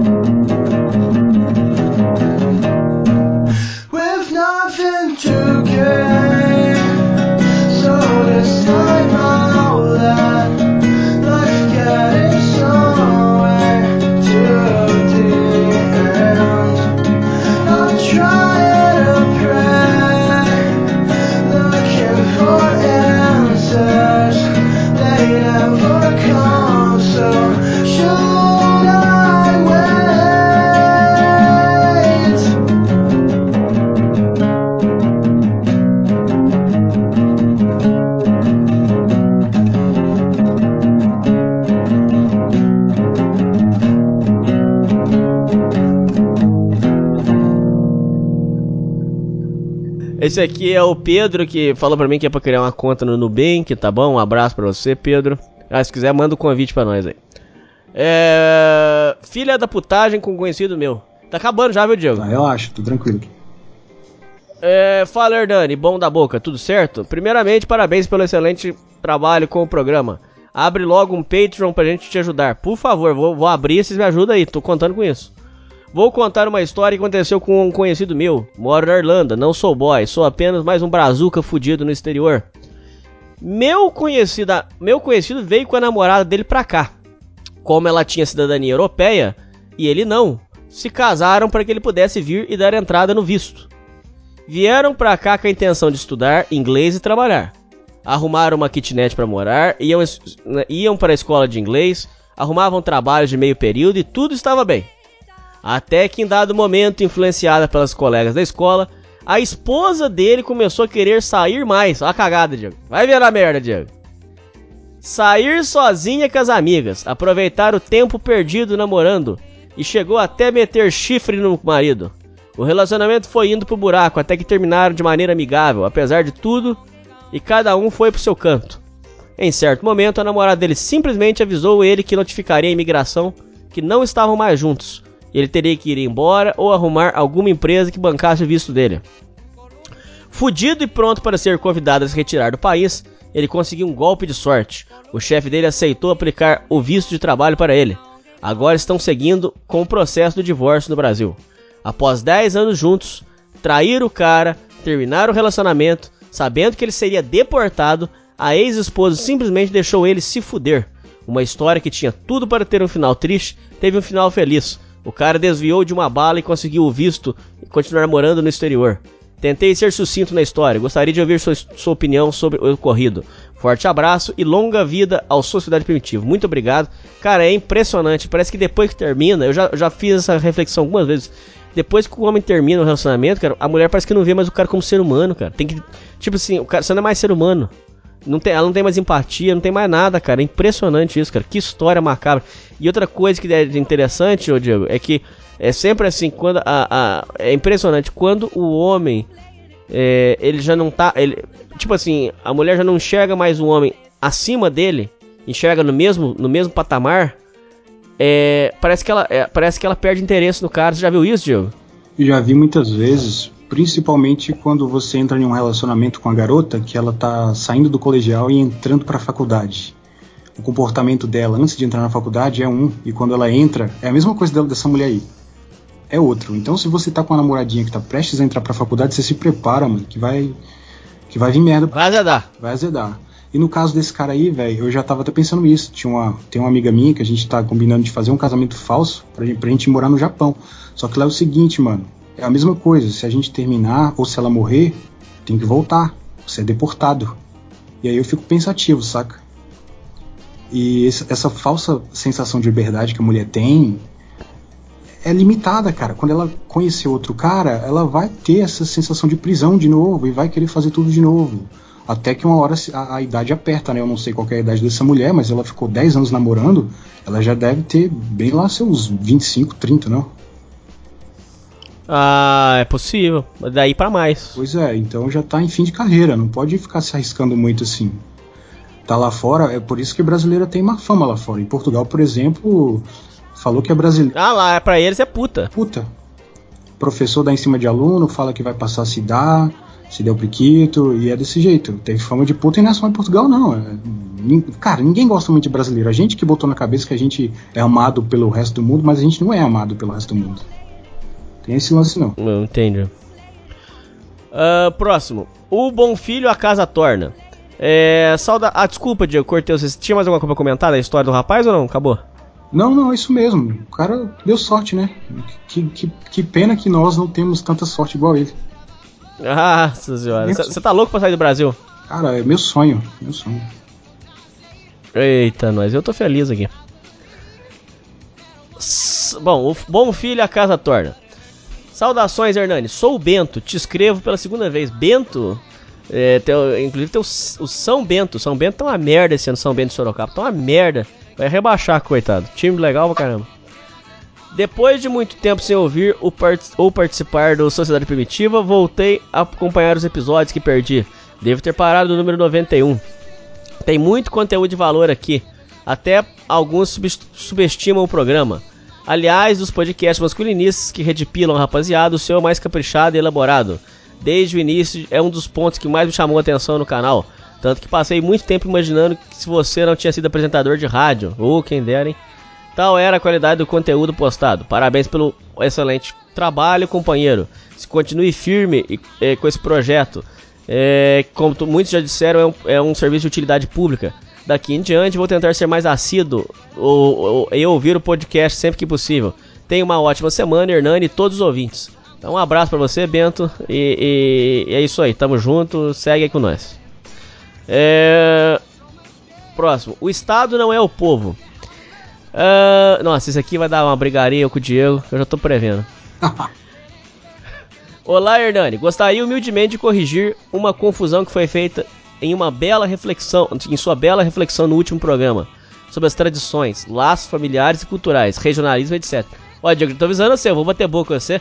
Eu não tenho medo de você, Diego. Você vai vir com seus argumentos, eu vou, eu vou, vou, vou pra cima, Diego. Tô avisando você já. Talvez eu concorde, não sei o que, que é. Vamos ver. Vamos ver. Quando um libertário afirma que os países são somente fronteiras limitadas de forma arbitrária, na maioria dos casos ele não está menosprezando as diferenças culturais e peculiaridades de cada povo, e nem condenando a eventual identificação que o mesmo tem com o seu país. Está apenas constatando que os conceitos, que o conceito de Estado-nação é forjado por aspectos arbitrários, nos quais os indivíduos da população têm pouca ou nenhuma intervenção, como guerras travadas em nome de um interesse econômico da aristocracia, distâncias geográficas, aspectos climáticos, etc. Aí tô concordando com você. Então ele falou: quando o libertário afirma que os países são somente fronteiras, na maioria dos casos ele, está, ele não está menosprezando as diferenças culturais e nem condenando a eventual identificação. Está apenas constatando que um conceito de Estado-nação é forjado por aspectos arbitrários. Tudo bem, até aí eu concordo com você. Realmente, os poderosos eles tomam medidas em nome do país, concordo. Até aí tudo bem. Mas não, mas você tá falando os libertários, mas muito ANCAP fala isso aí que eu falei, viu? Que, é, é, que divisa é só é ilusão, que não existe país. Muitos falam isso aí, mas tudo bem. É claro que pessoas imaturas. Por enquanto, você quer fazer algum comentário, Diego? Até agora tá tudo de acordo. Não, até agora eu tô concordando. É claro que pessoas imaturas. Aí, ó. É o que eu falei lá em cima, ó. É claro que pessoas imaturas tendem a levar esse ponto ao pé da letra e desconsiderar com desdém os aspectos que unem um povo e fazem ter um sentimento de patriotismo com a sua nação, como a língua, a comida, a música, os esportes, história, etc. Muitos libertários não têm de fato um sentimento nacionalista. E isso para mim é totalmente justificável devido à degeneração. Caralho! Que meio bem feito, cara! Devido à degeneração que estamos passando no âmbito cultural. Música, cinema, relações familiares, polarização da política. Verdade! Porra! Caralho, que meio bem escrito, cara. Quem mandou esse e-mail? Ô Renan, parabéns, cara. Que e-mail puta, cara. Que foda, cara. É verdade. Quando o cara não tem identificação, ele começa a achar que é tudo igual. É isso mesmo. Porra. Até agora, você quer fazer algum comentário, Diego? Não, não, tô concordando até agora. Fato que se constata em nossa nostalgia por elementos já bem antigos, como os quais nos apegamos, e nos fazem criticar a falta de moralidade, criatividade, ética, etc. nos tempos atuais. Tudo desde humor até a produção cultural está totalmente politizado e isso causa um desâmbio compreensível que nos faz desapegar desse sentimento de amor à pátria, por assim dizer. É mais ou menos o que você tem, Diego. Você, você tem tanto desgosto que você tomou raiva do Brasil. Ah, não chega a ser raiva, talvez nojo, sei lá. Mas, Nossa, nojo, sério? É o seguinte, cara, tem muita gente que se orgulha de ser isso e aquilo, por exemplo, ah, eu tenho orgulho de ser americano. Você não fez nada para ser americano, você nasceu aí, sacou? Nasceu. Você não foi vencedor e se tornou americano, você nasceu aí. É, é disso que eu, que, eu, que eu tenho que falar. A única crítica que eu tenho falado sobre esse nacionalismo, sabe, exacerbado, esse amor. Tem muito cara que tem amor pelo Brasil, mas ele não conhece a cultura de outro, pra, de outro país, ele não sabe nada sobre outro país. Então eu acho que quanto mais ignorante a pessoa é, eu não tô querendo chamar ninguém de ignorante, às vezes a pessoa não tem condição mesmo de, de buscar informação, mas ela se apega a, a esse nacionalismo exacerbado. Eu, tô falando de, é, do cara que é fanático, por exemplo. Eu não sei nem explicar, cara, de tão, de tão chato que é falar nesse assunto assim. Ter que falar rápido, né? Porque é um assunto. O, o cara fez um, um, um e-mail muito legal, ele, ele, ele não pensou uma coisa e tentou deturpar, ele, ele foi sistemático. E é isso, eu concordo, eu só não, eu só não concordo com esse nacionalismo exagerado, sabe? Da pessoa que ama. Não, tem cara que, que ama tanto o Rio de Janeiro, por exemplo, por exemplo, que não acha a cidade violenta. Chiconismo. Mas é amor às suas raízes, pô. Pois é, o chiconismo mesmo era um desses. Fala assim, eu amo tanto essa, essa cidade, e ele nem era de lá, que eu não acho violenta, sacou? não, é chega, loucura. Chega a ficar cego. Então é, eu sou contra isso. Qualquer tipo de fanatismo, na verdade, né? Qualquer fanatismo. Entendo. É preciso ressaltar, entretanto, que libertarianismo é um sistema de ideias fortemente embasadas e que ressalta e promove intensamente o regionalismo, sendo que muitos adeptos têm sim um forte, uma forte conexão e gratidão com a relação da história de seus antepassados e outros aspectos que mencionei anteriormente. De qualquer maneira, é um erro comum e compreensível devido a tantos anos de doutrinação estatal confundir governo com o próprio povo, mas a cada novo imposto que impede o progresso, a cada nova lei arbitrária, escândalo de, de corrupção, serviço precário, fica cada vez mais clara a distinção entre os dois conceitos. Caralho, bicho! É isso, Diego! É verdade, ó. o cara começa a não sentir mais parte do Brasil porque ele é tudo sujo, tudo errado. Aí, Diego. É o C aí, Diego. Eu concordo. Eu concordo. Você vai, você vai se sentindo uma célula que tem que fugir desse corpo. É isso. Caraca, maluco. Sobre o argumento de que produtores de conteúdo sobre anarcocapitalismo, não, anarcoliberalismo não tenham razão simplesmente por terem condição financeira elevada, é uma falácia que não rebate qualquer argumento. Ele tinha que ser babaquinha, né, ô Renan? Você tinha que ser babaquinha. Não foi isso que eu falei. Que eu falei o seguinte, Diego. Quando o cara. Olha só que esse ouvinte também. Ó, uma coisa pra você. Ô Diego, eu falei que quando o cara é muito rico, ele, ah, ele não tem condição de, de, dar palpite sobre algumas coisas, por exemplo, sobre o povo. Tem, tem gente que é muito rica e odeia o Brasil, por exemplo. Como é que você vai falar de Brasil se você, é, se você é muito rico, você não conhece o Brasil, você não conhece Você não sabe de dificuldade. Eu, eu, eu, eu tendo a respeitar mais as pessoas quando ela, ela já passou dificuldade na vida, ela sabe como é que as coisas são. Porque eh, esse povo que é rico não, não entende das coisas. Foi isso que eu quis dizer. Foi. Você também é assim, Diego? Foi só elogiar que ele não pensou e deturpou que.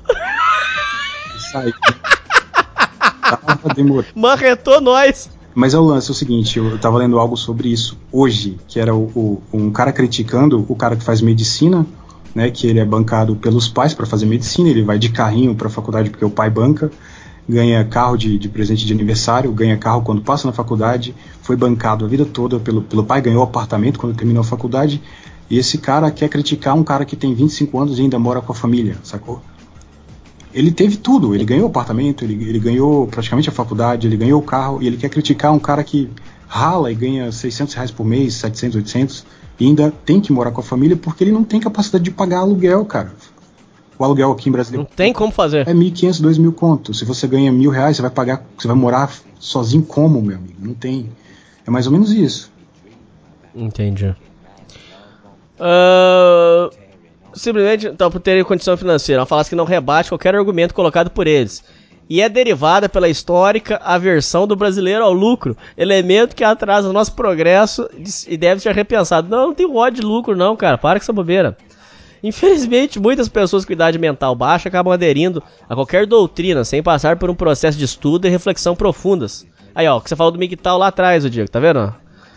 A- além de uma análise própria, segundo suas próprias observações da realidade, o que acaba dando uma impressão de que todos os libertários são assim.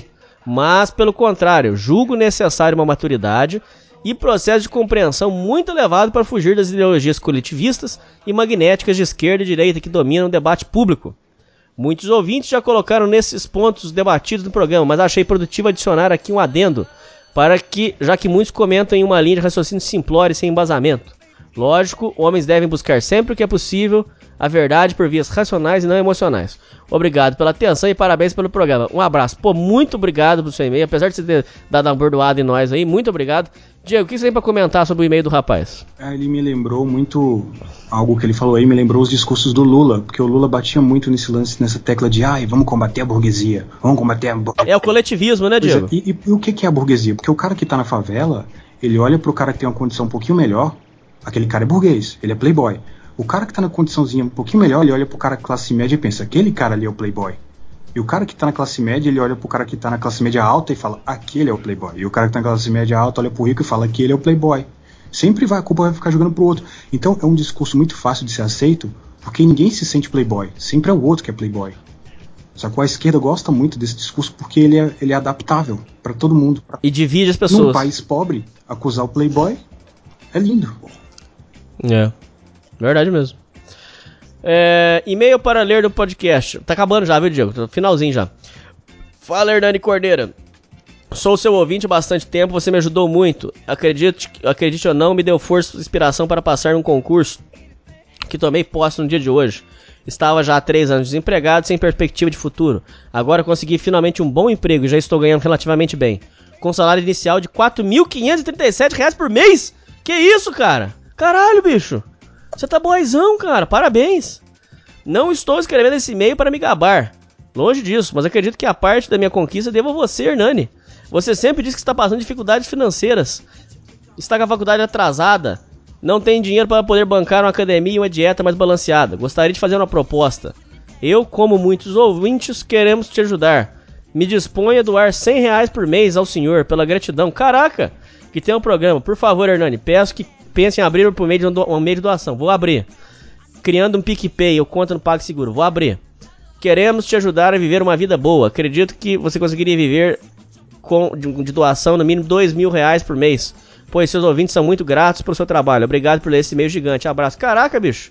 Cara, 4.537. Cara, não sei nem o que eu faria com tanto dinheiro, Diego.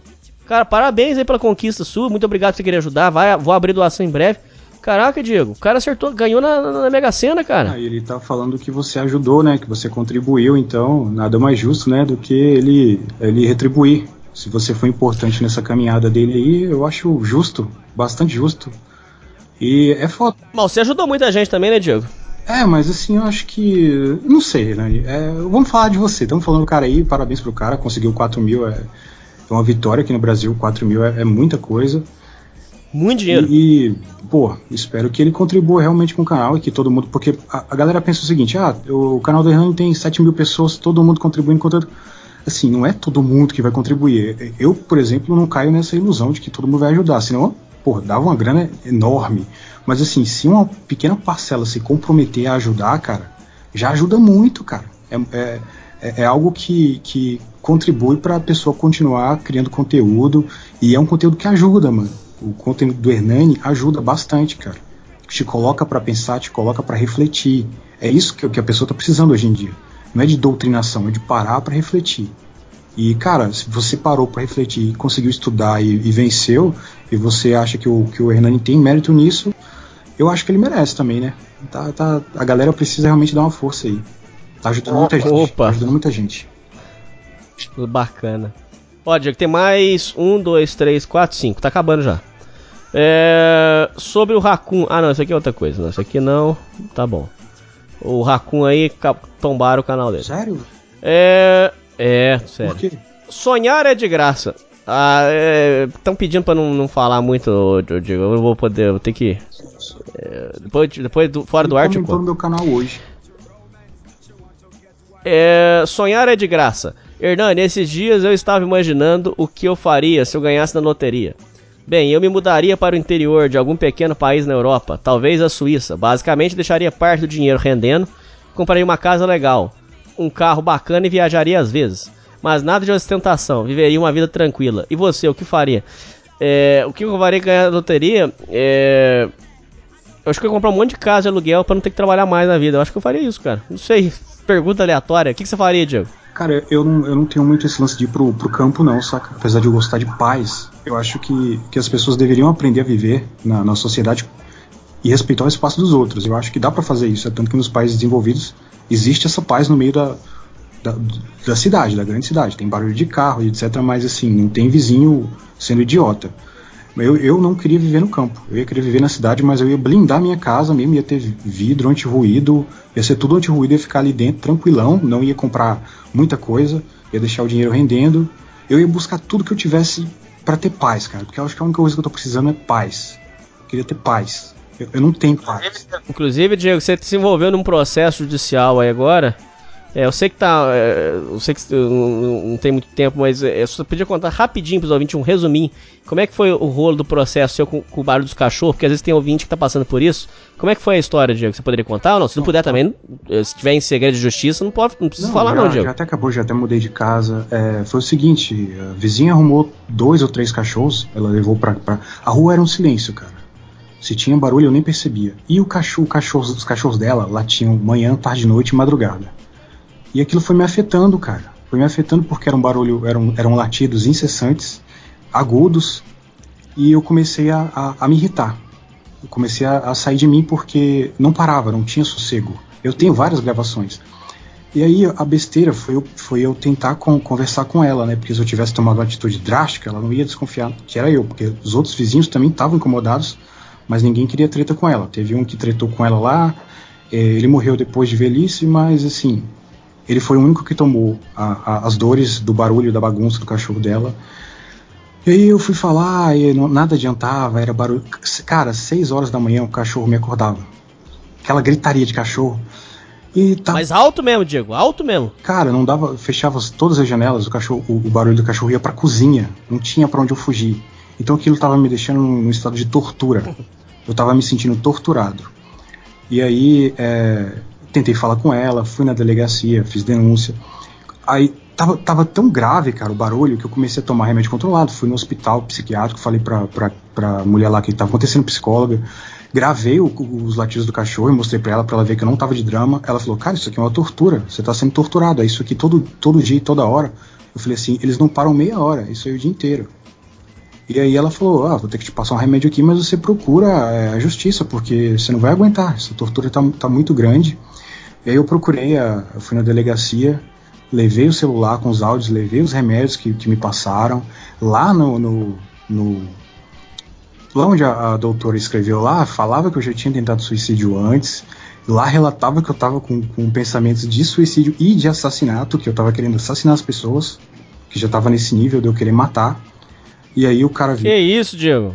Aí ele pegou e tirou, ele imprimiu o papel e ele que tomou a, a, liderança toda, cara, porque geralmente era eu que tinha que procurar o fórum. Ele fez tudo, cara, porque ele viu. Ele viu. É, ele ficou com dó. Ele viu a gravação e quando ele ligou lá pra, pra perguntar para ela o que, que tava acontecendo, ele escutou a cachorrada latindo. Aí ele acessou a internet, viu minha rua e ele falou assim: Cara, essa tua rua deve ser um inferno, mano. Deve ser um inferno. Aí ele que tomou todas as atitudes. Eu só recebi um telefonema falando: Ó, oh, você tá recebendo um convite para intimação, você é vítima e tal. E é o seguinte, cara, se você estiver passando por isso, não adianta você ir reclamar com, com o vizinho. O que, que você vai fazer? Você vai pegar o celular, vai gravar, você vai na, na, no portão da casa do, do, do cachorro que está fazendo barulho e vai gravar para provar que está vindo daquela casa. Porque quando eu levei a primeira vez, ela disse que eu estava mentindo, que o cachorro não era dela. Então eu tive que fazer outra gravação. Aí você grava, prova que o barulho está vindo de tal local que você quer denunciar, grava várias vezes o horário diferente, grava de dentro da sua casa com tudo fechado para provar que o barulho é invasivo. E aí você procura justiça, porque ela, a pessoa sempre vai alegar que não é só o cachorro dela, que só lá tinha um horário e você já vai ter todas as provas.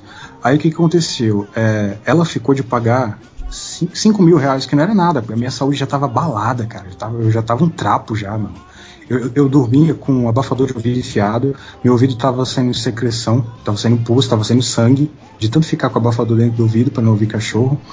É, tava, tava dando líquido, né, aquela, aquele suor que, que o abafador tampa e fica lá dentro. Eu desenvolvi tinnitus, desenvolvi aquele zumbido no ouvido que não para nunca mais. E aí, esses 5 mil reais não paga, não paga nada, cara. Pelo que eu, pelo que eu tava sofrendo, que eu, che, eu já cheguei a quebrar meu quarto inteiro de, de fúria, peguei a cadeira e saí metendo na, parede, televisão e tudo. E aí ela ficou de pagar 5 mil reais. Aí o cara falou assim: Você quer destinar esses 5 reais para o hospital do câncer? Eu falei assim: Quero, porque já que para mim não vai servir nada. 5 mil reais o estrago que ela fez na minha vida é nada. Aí ficou combinado o seguinte: que se eu conseguisse gravar mais uma vez os cachorros dela latindo e afetando minha saúde, que ela ia ser punida. Só que aí acabou que a minha irmã já estava de saco cheio também e a gente decidiu mudar de casa. Aí ficou meio que assim, né? Eu tinha que entregar mais uma gravação, só que eu mudei. Aí eu não fiquei lá. Ela ia pagar 5 mil reais pro hospital do câncer. Só que, cara, já afetou minha saúde pra caramba. Hoje em dia eu me mudei para essa rua aqui. Dentro do meu quarto eu não sinto, eu não escuto tanto barulho. Mas se eu for na cozinha, eu já escuto cachorrada latindo aqui do outro vizinho. É, se eu for na danificado mesmo. É, cara, porque assim, quando eu escutava um latido, de tanto que eu escutei, eu sentia um frio na barriga, porque meu, meu corpo tava querendo se defender, sabe? Eu sentia aquele frio na barriga, é, síndrome do pânico, porque eu ia dormir sabendo que eu ia acordar sendo torturado, então eu já tinha batimento cardíaco acelerado na hora de dormir, que a qualquer momento eu ia acordar com latido. Então afetou bastante minha saúde, cara. Afetou bastante. Meu, meu batimento cardíaco ia 130. Dormindo, cara, eu acordava com o coração quase saindo pela boca. Então eu pensei assim, cara, é, vai acontecer alguma merda. Eu, ou eu vou matar a pessoa, ou eu vou matar o cachorro, ou eu vou fazer alguma merda. Eu pensei, sabe? E aí a gente mudou de casa. Mudou de casa. Aqui eu tô mais tranquilo, mesmo assim eu tô tomando remédio para ansiedade. É, inclusive, é, esse remédio para ansiedade tira totalmente a libido, você não sente vontade nem de chegar perto de uma mulher. Eu não sinto. Fluxetina? É, estalopram. A fluoxetina também tem o mesmo efeito. Em algumas pessoas, não é em todo mundo, sabe? Mas, cara, assim, eu vejo as pessoas reclamando, né? Que eu tô no grupo do estalopram. Ah, eu perdi minha, minha libido. Eu falo, eu também perdi a minha e tô achando lindo. Não sinto vontade de chegar nem perto de uma mulher, assim, eu tô muito tranquilo. Minhas coisas estão rendendo, tô escrevendo meu livro, tô compondo, tô compondo música, sabe? É, tô fazendo os podcasts mais é, na sequência, então, cara, não, não tô mais ligando. É óbvio que, tem, que eu não tô zerado, né? A libido não foi a zero. Às vezes vem vontade, mas assim, não é igual antes que eu ficava, porra, é, vou chavecar fulano, vou atrás de ciclano, sabe? Me deu tipo uma paz, cara, assim, pra, pra, pra raciocinar que eu fico me sentindo assim, cara, Entendi. isso é assim que o cientista se sentia. Você, ele ia fazer coisa pro mundo. Eu tô me sentindo assim, um cara que, que pode servir ao mundo e não a uma buceta. Entendi. Mas eu recomendo que quem tá passando por esse problema de cachorro sempre age em sigilo, grave tudo, é, prove que o barulho vem de tal lugar e aí você vai conseguir. Porque se não for assim, só gravando só o ruído, não adianta. Tem que gravar de dentro da casa, com a porta fechada, provando que o barulho tá te incomodando. E aí você faz isso que vai dar tudo certo. Pelo menos a multa seu, seu vizinho vai levar. Bom, próximo e-mail. Crítica feminina aos ouvintes do Sociedade Primitiva. Olá, Hernani, não fala meu nome, pois muita gente vai vir me xingar você se fizer isso. Seria bom se você desse atenção, pois uma coisa que nota em alguns dos seus ouvintes é que eles têm muita raiva de mulheres. Isso é verdade. Não, isso está errado. Não ajam dessa forma. Só que o problema é que é, isso aí é a fase da revolta. É, quando o cara acorda, quando o cara sai do que é chamado de, de Matrix, quando o cara toma o que é chamado de Red Pill, é, ele entra numa fase de revolta. Isso está errado mesmo. É, a, a pessoa que mandou esse e-mail tá certa. Não me entenda errado, compreendo o porquê dessa raiva que eles sentem. As mulheres atuais estão agindo de forma tóxica por causa do feminismo. Porém, isso é algo preocupante, pois isso passa uma impressão errada do seu programa. Concordo plenamente. Uma vez apresentei seu programa para minha prima, pois ela tinha curiosidade do porquê eu gosto de machismo e me denomina uma mulher machista. Daí ela ouviu um programa seu e disse que concordou com muitas das ideias e até concordou que homens são muito prejudicados na sociedade. Sempre se ferram em tudo. Ela disse que a, a, ela disse até que o machismo era bom e teve uma, uma impressão deturpada da palavra. Eu fiquei muito feliz, pois pensei, caramba, eu ajudei a tirar mais uma mulher das ideias feministas. Porém, só me iludi, pois ela depois de uma semana veio dizendo que seu programa é misógino, que apoia ódio a mulheres, etc. Eu na hora disse que ela era louca, pois você, Hernani, não apoia, não odeia mulheres e seu programa não prega misoginia. Não, verdade mesmo. Mas daí ela mandou um monte de print de caras, ouvintes seus, dizendo que mulheres são lixos, que mulheres só servem para sexo, que toda mulher é puta. Tá errado isso, isso não pode. Eu particularmente não importo muito com isso, pois eu só vejo, busco validação do meu namorado.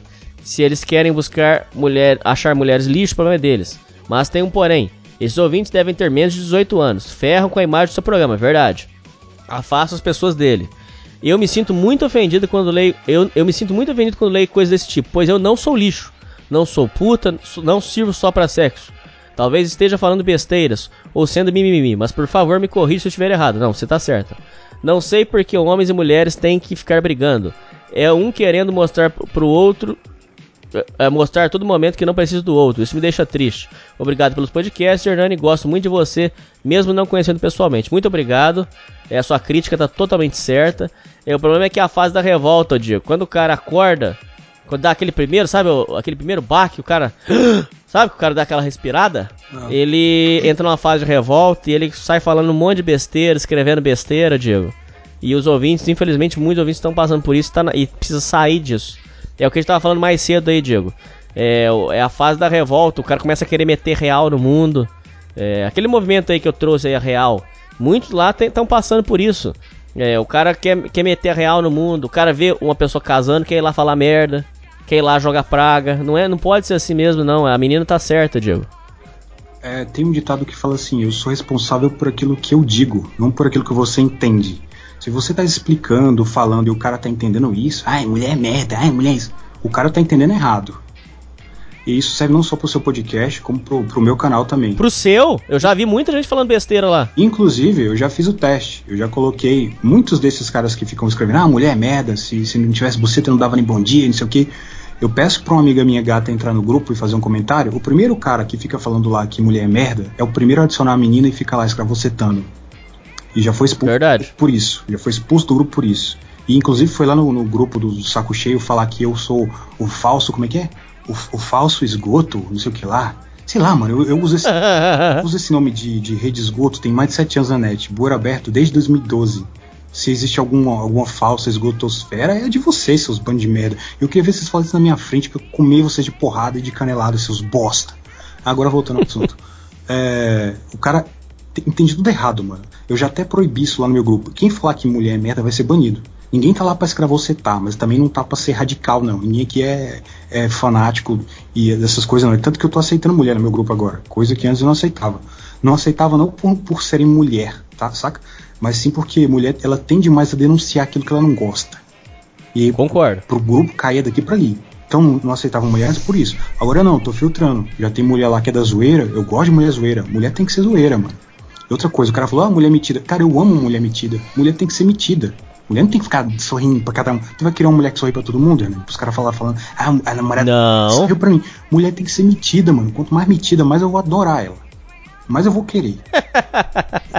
eu não quero uma namorada que sorri pra todo mundo, que é simpática pra todo mundo, pros caras falando, ficar falando, ah, ela me deu mole. Eu gosto de gente metida. Mulher pra mim tem que ser metida. Quanto mais metida, mais vai ter meu respeito.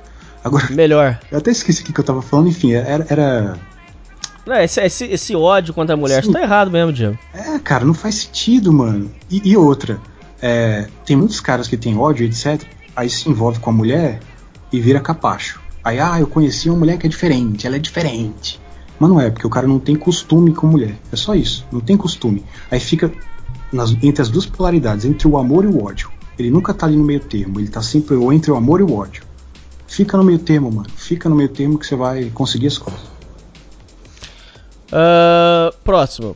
Não fale. Só falta mais dois agora, Diego. Não fale meu nome, deixei de ter uma foda fixa. É, antes, um negócio rápido que esqueci. A mulher que eu comi e falei dela no e-mail anterior tem 42 anos e é M-Sol. Cara, como é que os ouvintes do, do programa são autistão, ô, Diego? O cara começa o e-mail assim, cara. Ó. Antes, um negócio rápido que esqueci. O que, que, que é isso, cara? Acho que ela teve parto normal. A buceta dela largou, por isso o sexo bucetal foi ruim. Quando fui comer o cu dela, eu não sei nem do que, que ele tá falando, cara, tô só lendo. A camisinha rasgou, tive que parar de meter. Tá. É. Tá bom. Vamos, vamos, vamos, lá. O que, que você quer falar, filho? Conheci uma biscate e um app. Visitei seu perfil, mas não mandei mensagem, pois ela é feia. Ela viu que eu visitei seu perfil e começou a falar comigo. Já que fazia quase dois meses que eu não pegava ninguém. Eu encarei ela mesmo. Acho que sou o urubu que você falou. Só que não como véia e homem. Ela falou que estava afim de sexo. Detalhe que no perfil dela estava escrito que ela não gosta, que não estava à procura de sexo, queria só conversar. Não confie no que os outros dizem. Falei se, se ela pagaria o motel. Ela falou que o homem tem que pagar e não a mulher.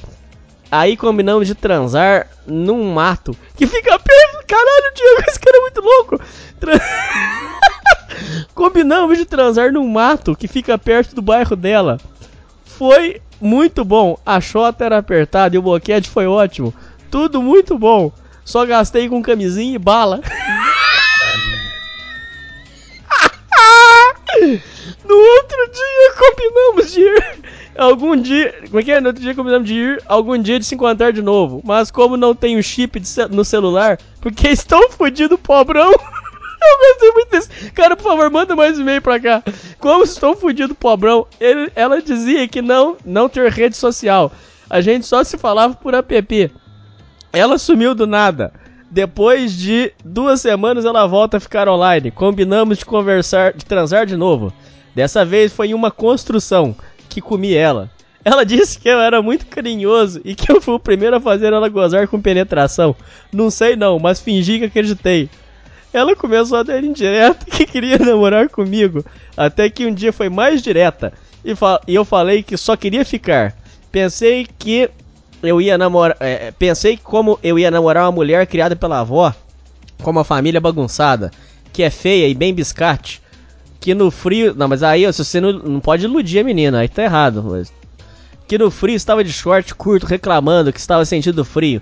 Uma mulher dessa só dá pra comer, isso é lógico. Foi isso que eu fiz. Ela disse que tinha namorado por duas semanas. Disse que terminou porque o cara é, enganava ela. Agora se encaixa o sumiço dela.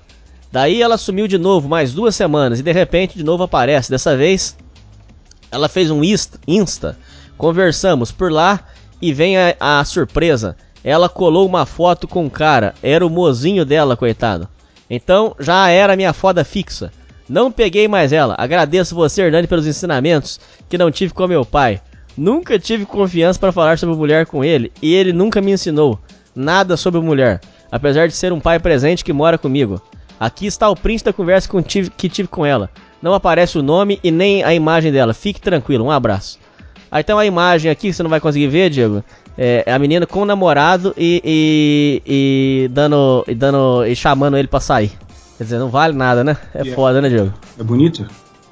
Não, não tem foto aqui, só tem a mensagem Ah, que tá aqui. mensagem. Mas eu, assim, o cara falou que. é, de- que não pega mulher feia, né? Se- alguma coisa assim ele deu a entender. Mas ele tava pegando uma emissol de 40 e tantos anos. Eu não consigo entender o conceito de. Qual que é o limite dele, né? Que a, a, a mu- Ele falou que é urubu. Não, e era flácida, né? Ele falou. Então, assim, parece que o que, que chega pra ele é lucro, né? Eu não consigo nem, nem falar sobre esse cara. Eu- Comeu moé no mato. Não, não, não. Isso aí eu fazia quando eu tinha anos, cara.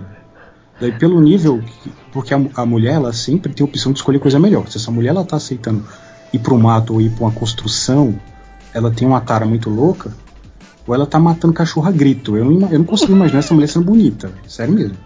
Mulher bonita, ela pode escolher. Ela tem a opção, É, meu Deus. sei lá, cada louco. Último e-mail.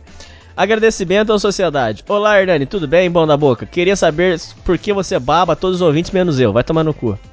Amigo, escreva este e-mail como agradecimento. Já faz dois anos e meio que conheci a Esgotosfera e seu programa. E, cara, tenho certeza que se eu não conhecesse, seria um completo idiota. Asnos todos somos por um no bom sentido, porém não idiotas, concordo. Minha vida tem tomado rumo, organizando aos poucos. Isso aqui que é legal, Diego. Quando a gente vê os ouvintes, você também aparece lá no seu programa. Quando o cara fala isso aqui, ó, Diego, olha que legal. Minha vida tem tomado rumo, organizado aos poucos, algo que parecia impossível. Criei expectativa de futuro e estou até criando planos, coisa que a depressão não deixava. Seu programa me fez voltar a ser quem eu era, me fez ter saudade de mim, no sentido espiritual. Estou ainda me recuperando o tempo perdido que dei dando voltas na Matrix. Vivia na ilusão de ser alguém especial. Isso aqui é foda, hein, Diego? Achar que é especial. Você já teve isso aí, Diego? De mim achar especial? É. Já. Eu achava Tá errado, né? Não pode isso. Não, mas eu acho que é meio doença mental minha mesmo. Eu me achava muito especial. Eu achava que era tipo ah, um escolhido. Depois eu te explico, mano. Eu tinha umas loucuras, cara. Mano, eu comia cabelo. Assim, de, de, de surtar mesmo e começar a arrancar cabelo da cabeça e comer. Só que, só que eu tô falando que eu me achava especial porque assim, eu achava que eu era algo que.